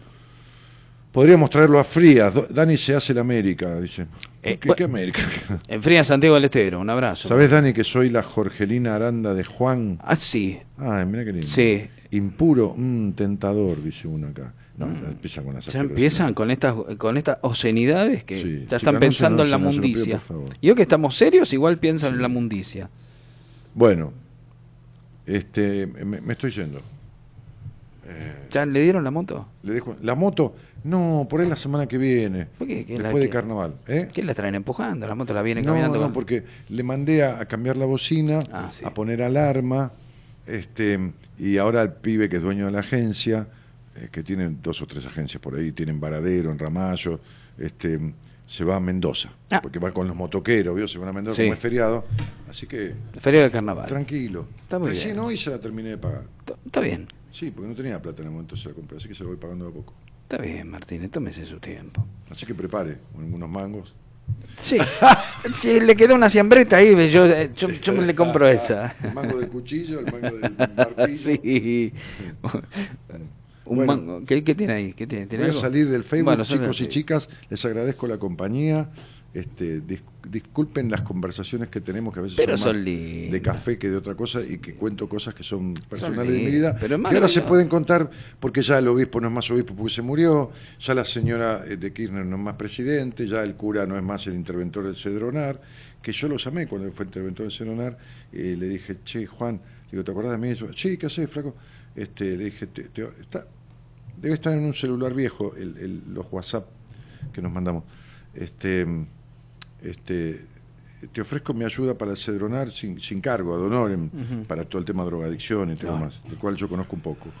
Un poco, un poco. No, no muchísimo, pero un poco conozco. Y, y no, nunca me llamó igual. Y no, pues yo le había hecho que no a lo otro. No, claro, por supuesto. no le gustó. Por supuesto. Porque, mire, le voy a decir esto para que entienda la magnitud del por qué me elegí al tipo. Él me conocía a través de una señora muy amiga de él, una señora y muy amiga mía. Se lo tuvo que haber pedido ella. No, ella le habló de mí de dos o tres cosas que yo había anticipado que le iban a suceder a la Presidente. Por eso. Y le sucedieron. Bueno, él dijo, quiero conocer a ese tipo. eh, ella, me- ella le dijo quiero conocer a ese tipo. No, ella le contó de mí. Y Claro. él, dijo, él le dijo, quiero conocer a ese Claro. tipo. Yo se lo dije. Entonces él me llama por teléfono, desde el norte del país. Primero me escucha por teléfono, porque los curas son muy perceptivos y, y este no es ningún boludo. Entonces me ¿Usted dijo al aire esas cosas de ella? ¿Qué cosas? La- No, no, no, no, no, yo se las dije a ella, a la, ami- a, esta- a la amiga del cura, que estaba en un cargo muy importante en, el gobierno. Bien, bien, bien. Yo dije, va a pasar tal cosa, este, y después le dije, va a pasar en- a pri- a partir de octubre, después, tres años después, va a tener un problema grande a partir de octubre. Y el primero de octubre se le amotinó gendarmería. Ujú. Y Kicillof le hizo firmar un decreto de mierda por ese, la resolución de que salió mal, fue más embarrado que la mierda. Pero bueno, empezó a tener unos quilombos de ese tipo. En esa fecha yo le dije. El otro me llama y me dice, ¿cómo te va? ¿Cómo estás? ¿Qué- Hola, hola, ¿qué haces? ¿Cómo te va? Le digo yo, que esto, que el otro, un gusto, ¿verdad? Y hablamos. Cuando escuchó un poco, me escuchó hablar, me dijo, che, ¿por qué no tomamos un café en la fundación? Bueno, dale, ¿dónde estás? En la calle Moreno, frente al Hotel Intercontinental. ¿Cuándo? Bueno, no sé, el miércoles llamame. Bueno, yo el miércoles venía de Ramón Mejía este, y, lo llamé. Me dijo, pasa, compré dos docenas de factura de media luna y los llevé. Llegué, apagué los dos celulares míos, se los mostré que los apagaba y le dije, bueno, vamos a hablar clarito. Me dijo, bueno, bueno, eh, mira, una sola conversación tenemos que tener, ¿eh? así que no boludeemos, vamos a hablar claro. Y ahí empezamos. Entonces él me dijo, esto fue lo que lo definió. Yo necesito a alguien que le diga las cosas como las decís vos, me dijo. Le dije, mirá, yo no voy a hacer por tal y tal motivo, pero además, para que alguien tenga a alguien que le diga las cosas como le digo yo, tiene que querer escucharlas. Claro. Que no es el caso. No importa. Claro. Al buen entendedor, poca Claro, palabra. claro, claro, Sí, claro. No claro, es el caso. Claro. Me dijo, eh, ¿qué- ¿qué haces con eso de la numerología que me contó? Y me dijo el nombre de la amiga en común, ¿no? Digo, ¿qué hago? Dame tu nombre y tu fecha de nacimiento. Entonces escribí ahí y le dije, ¿arreglaste el problema con tu papá? Porque es serio. Sí, lo arreglé en terapia, me dijo. Esta fue la respuesta. Fue una conversación de titanes. Sí, ¿eh? sí, sí, sí, sí, sí. sacaban chispas. Sí, ¿eh? sí, sí. Para colmo, el, el tema es que él había estado con los salesianos, entonces habíamos tenido directores En común. de colegio en común. Claro. Yo le daba nombres, por supuesto, de curas, profesores y directores míos que él conocía, no echa mucho. Este, y después le, este, le dije, che, ¿vos por qué sos cura? Me dijo, no sé por qué, pero no podría ser otra cosa, no se me ocurre nada. Digo, no porque, así hablábamos, ¿eh? yo recién lo conocía. Digo, no porque, a ver, si vos mantenés este, la, la, ¿cómo se llama? No el juramento, sino los votos de obediencia y castidad, todo bien, pero si no los mantenés te debes haber cogido todas las minas del país, más o menos. Claro. Me dijo, podría haber sido, pero nunca fue, porque yo sublimo, me dijo, sublimo mi sexualidad, o sea, la energía del libido. Me dijo, tengo una fundación en Haití, que hay más pobreza que la puta Eh, que Tengo ocho chicos adoptados y no soy Graci. Clarito, ¿no? Clarito. Sí, como diciendo, yo no abuso de niños, ¿no? Puso la distancia. Sí, sí, por supuesto. Y yo no- tengo ocho chicos adoptados y no soy Graci, este, y entonces sublimo mi, mi libido flaco en eso. Le digo, me parece bárbaro, porque tenés tanta energía como para voltearte 40 minas y salir a correr un triatlón, le digo, ¿no? Sí, me dijo. Fíjate si laburo, vengo del Chaco, de- de- después me voy a Haití, después esto, después lo otro. Laburado, no importa si. Pero no Eso es otra cosa. Es otra cosa, su ideología. yo- yo- yo- que piense como se le cante el culo. Totalmente. Como mina no puede pensar diferente. ¿Cómo no se puede pensar diferente? ¿Cómo no? Pero por no decretes. O- ojalá piense diferente, así se nutren mutuamente. Claro, no decretes. Pero, Yo no estoy diciendo la mayoría, no estoy diciendo todas las mujeres son así. No, no. Estoy diciendo hay un porcentaje importante. Bueno, entonces, ¿pero qué va a hacer? Entonces, este es el punto. Uno ha estado en esas conversaciones y ha accedido a esos lugares, este, que no fueron los únicos, este, este, qué sé yo por qué. Pero no porque te prendan un fósforo, vos tenés que poner una ca- la cara No. como si fuera una... Mi papá decía eso. Hay tipos que con tal de salir en televisión, por ahí le prende un fósforo y se cree que es una cámara. y pone la Y cara. sonríen, Prenden un fósforo y sonríen, No, sí, sí. sí. Los políticos, la mayoría de los No, no, politiqueros. ni en política, ni en esto, ni, ni, ni nada. Ni en nada. No, por supuesto. Hay cosas que no tienen un precio. tipo muy conocido en el ambiente artístico, eh, que yo conozco a su mujer y todo lo demás, este, eh, dos o tres veces tomamos café. Una vez la mujer me llamó porque él andaba para la mierda y estuve charlando con él, que esto y que lo otro. Y un día le dije, ¿cuándo vas a venir a comer a mi casa? Llámame y vamos, voy, y voy, me dijo el martes. Los hombres, sí, no puedo. Pues. Le digo, bueno, te preparo comida para el martes que viene, se la preparé de vuelta. La tercera vez no vino, le dije, anda a la reconcha de tu madre. Ahí está, Y no le hablé nunca más. ahí está. Y no le hablé nunca ¿En más. qué sentido se lo dijo? Y no le- en el sentido que se a la reconcha Ahí está, madre. ahí está. El único sentido que yo lo digo. Me cago en su fama.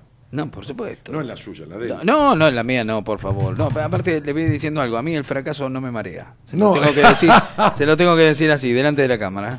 Bueno, me voy. Señoras, señores. Quedó afuera Racing de la Sudamericana, quiero decirlo. Estamos, vamos campeonato directamente. Perdimos. Bueno, este, este, y puso un equipo. Sí, Claro, una cosa muy alternativa. Medio boludo. Hubiera hecho un entrenamiento fuerte con el Corinthians, con los titulares. ¿Cuál es el problema? No, No quiere usted, déjese. joder. no, Llega a perder. no, Llega a perder el campeonato y lo van a colgar de, la- de la- de los testículos. Bueno, me voy. Che, ¿quién viene mañana? ¿Eh, ¿Gonzalo? Ah, el presbítero. Sí, su excelencia. Su excelencia, Sí. el señor Sí, Enrique sí. Santo Audine. discípulo. Don- sí, Enrique. Santo, Enrique, santo. Sí, Enrique Mosconi este, Audine. El señor Enrique Audire, un tipazo. Oh, Sí, un tipazo, un tipo de sí, código. claro, claro que sí. Tipo de barrio. Buenas noches a todos y gracias por estar. Chao. Seguimos, dale, con nosotros madrugada.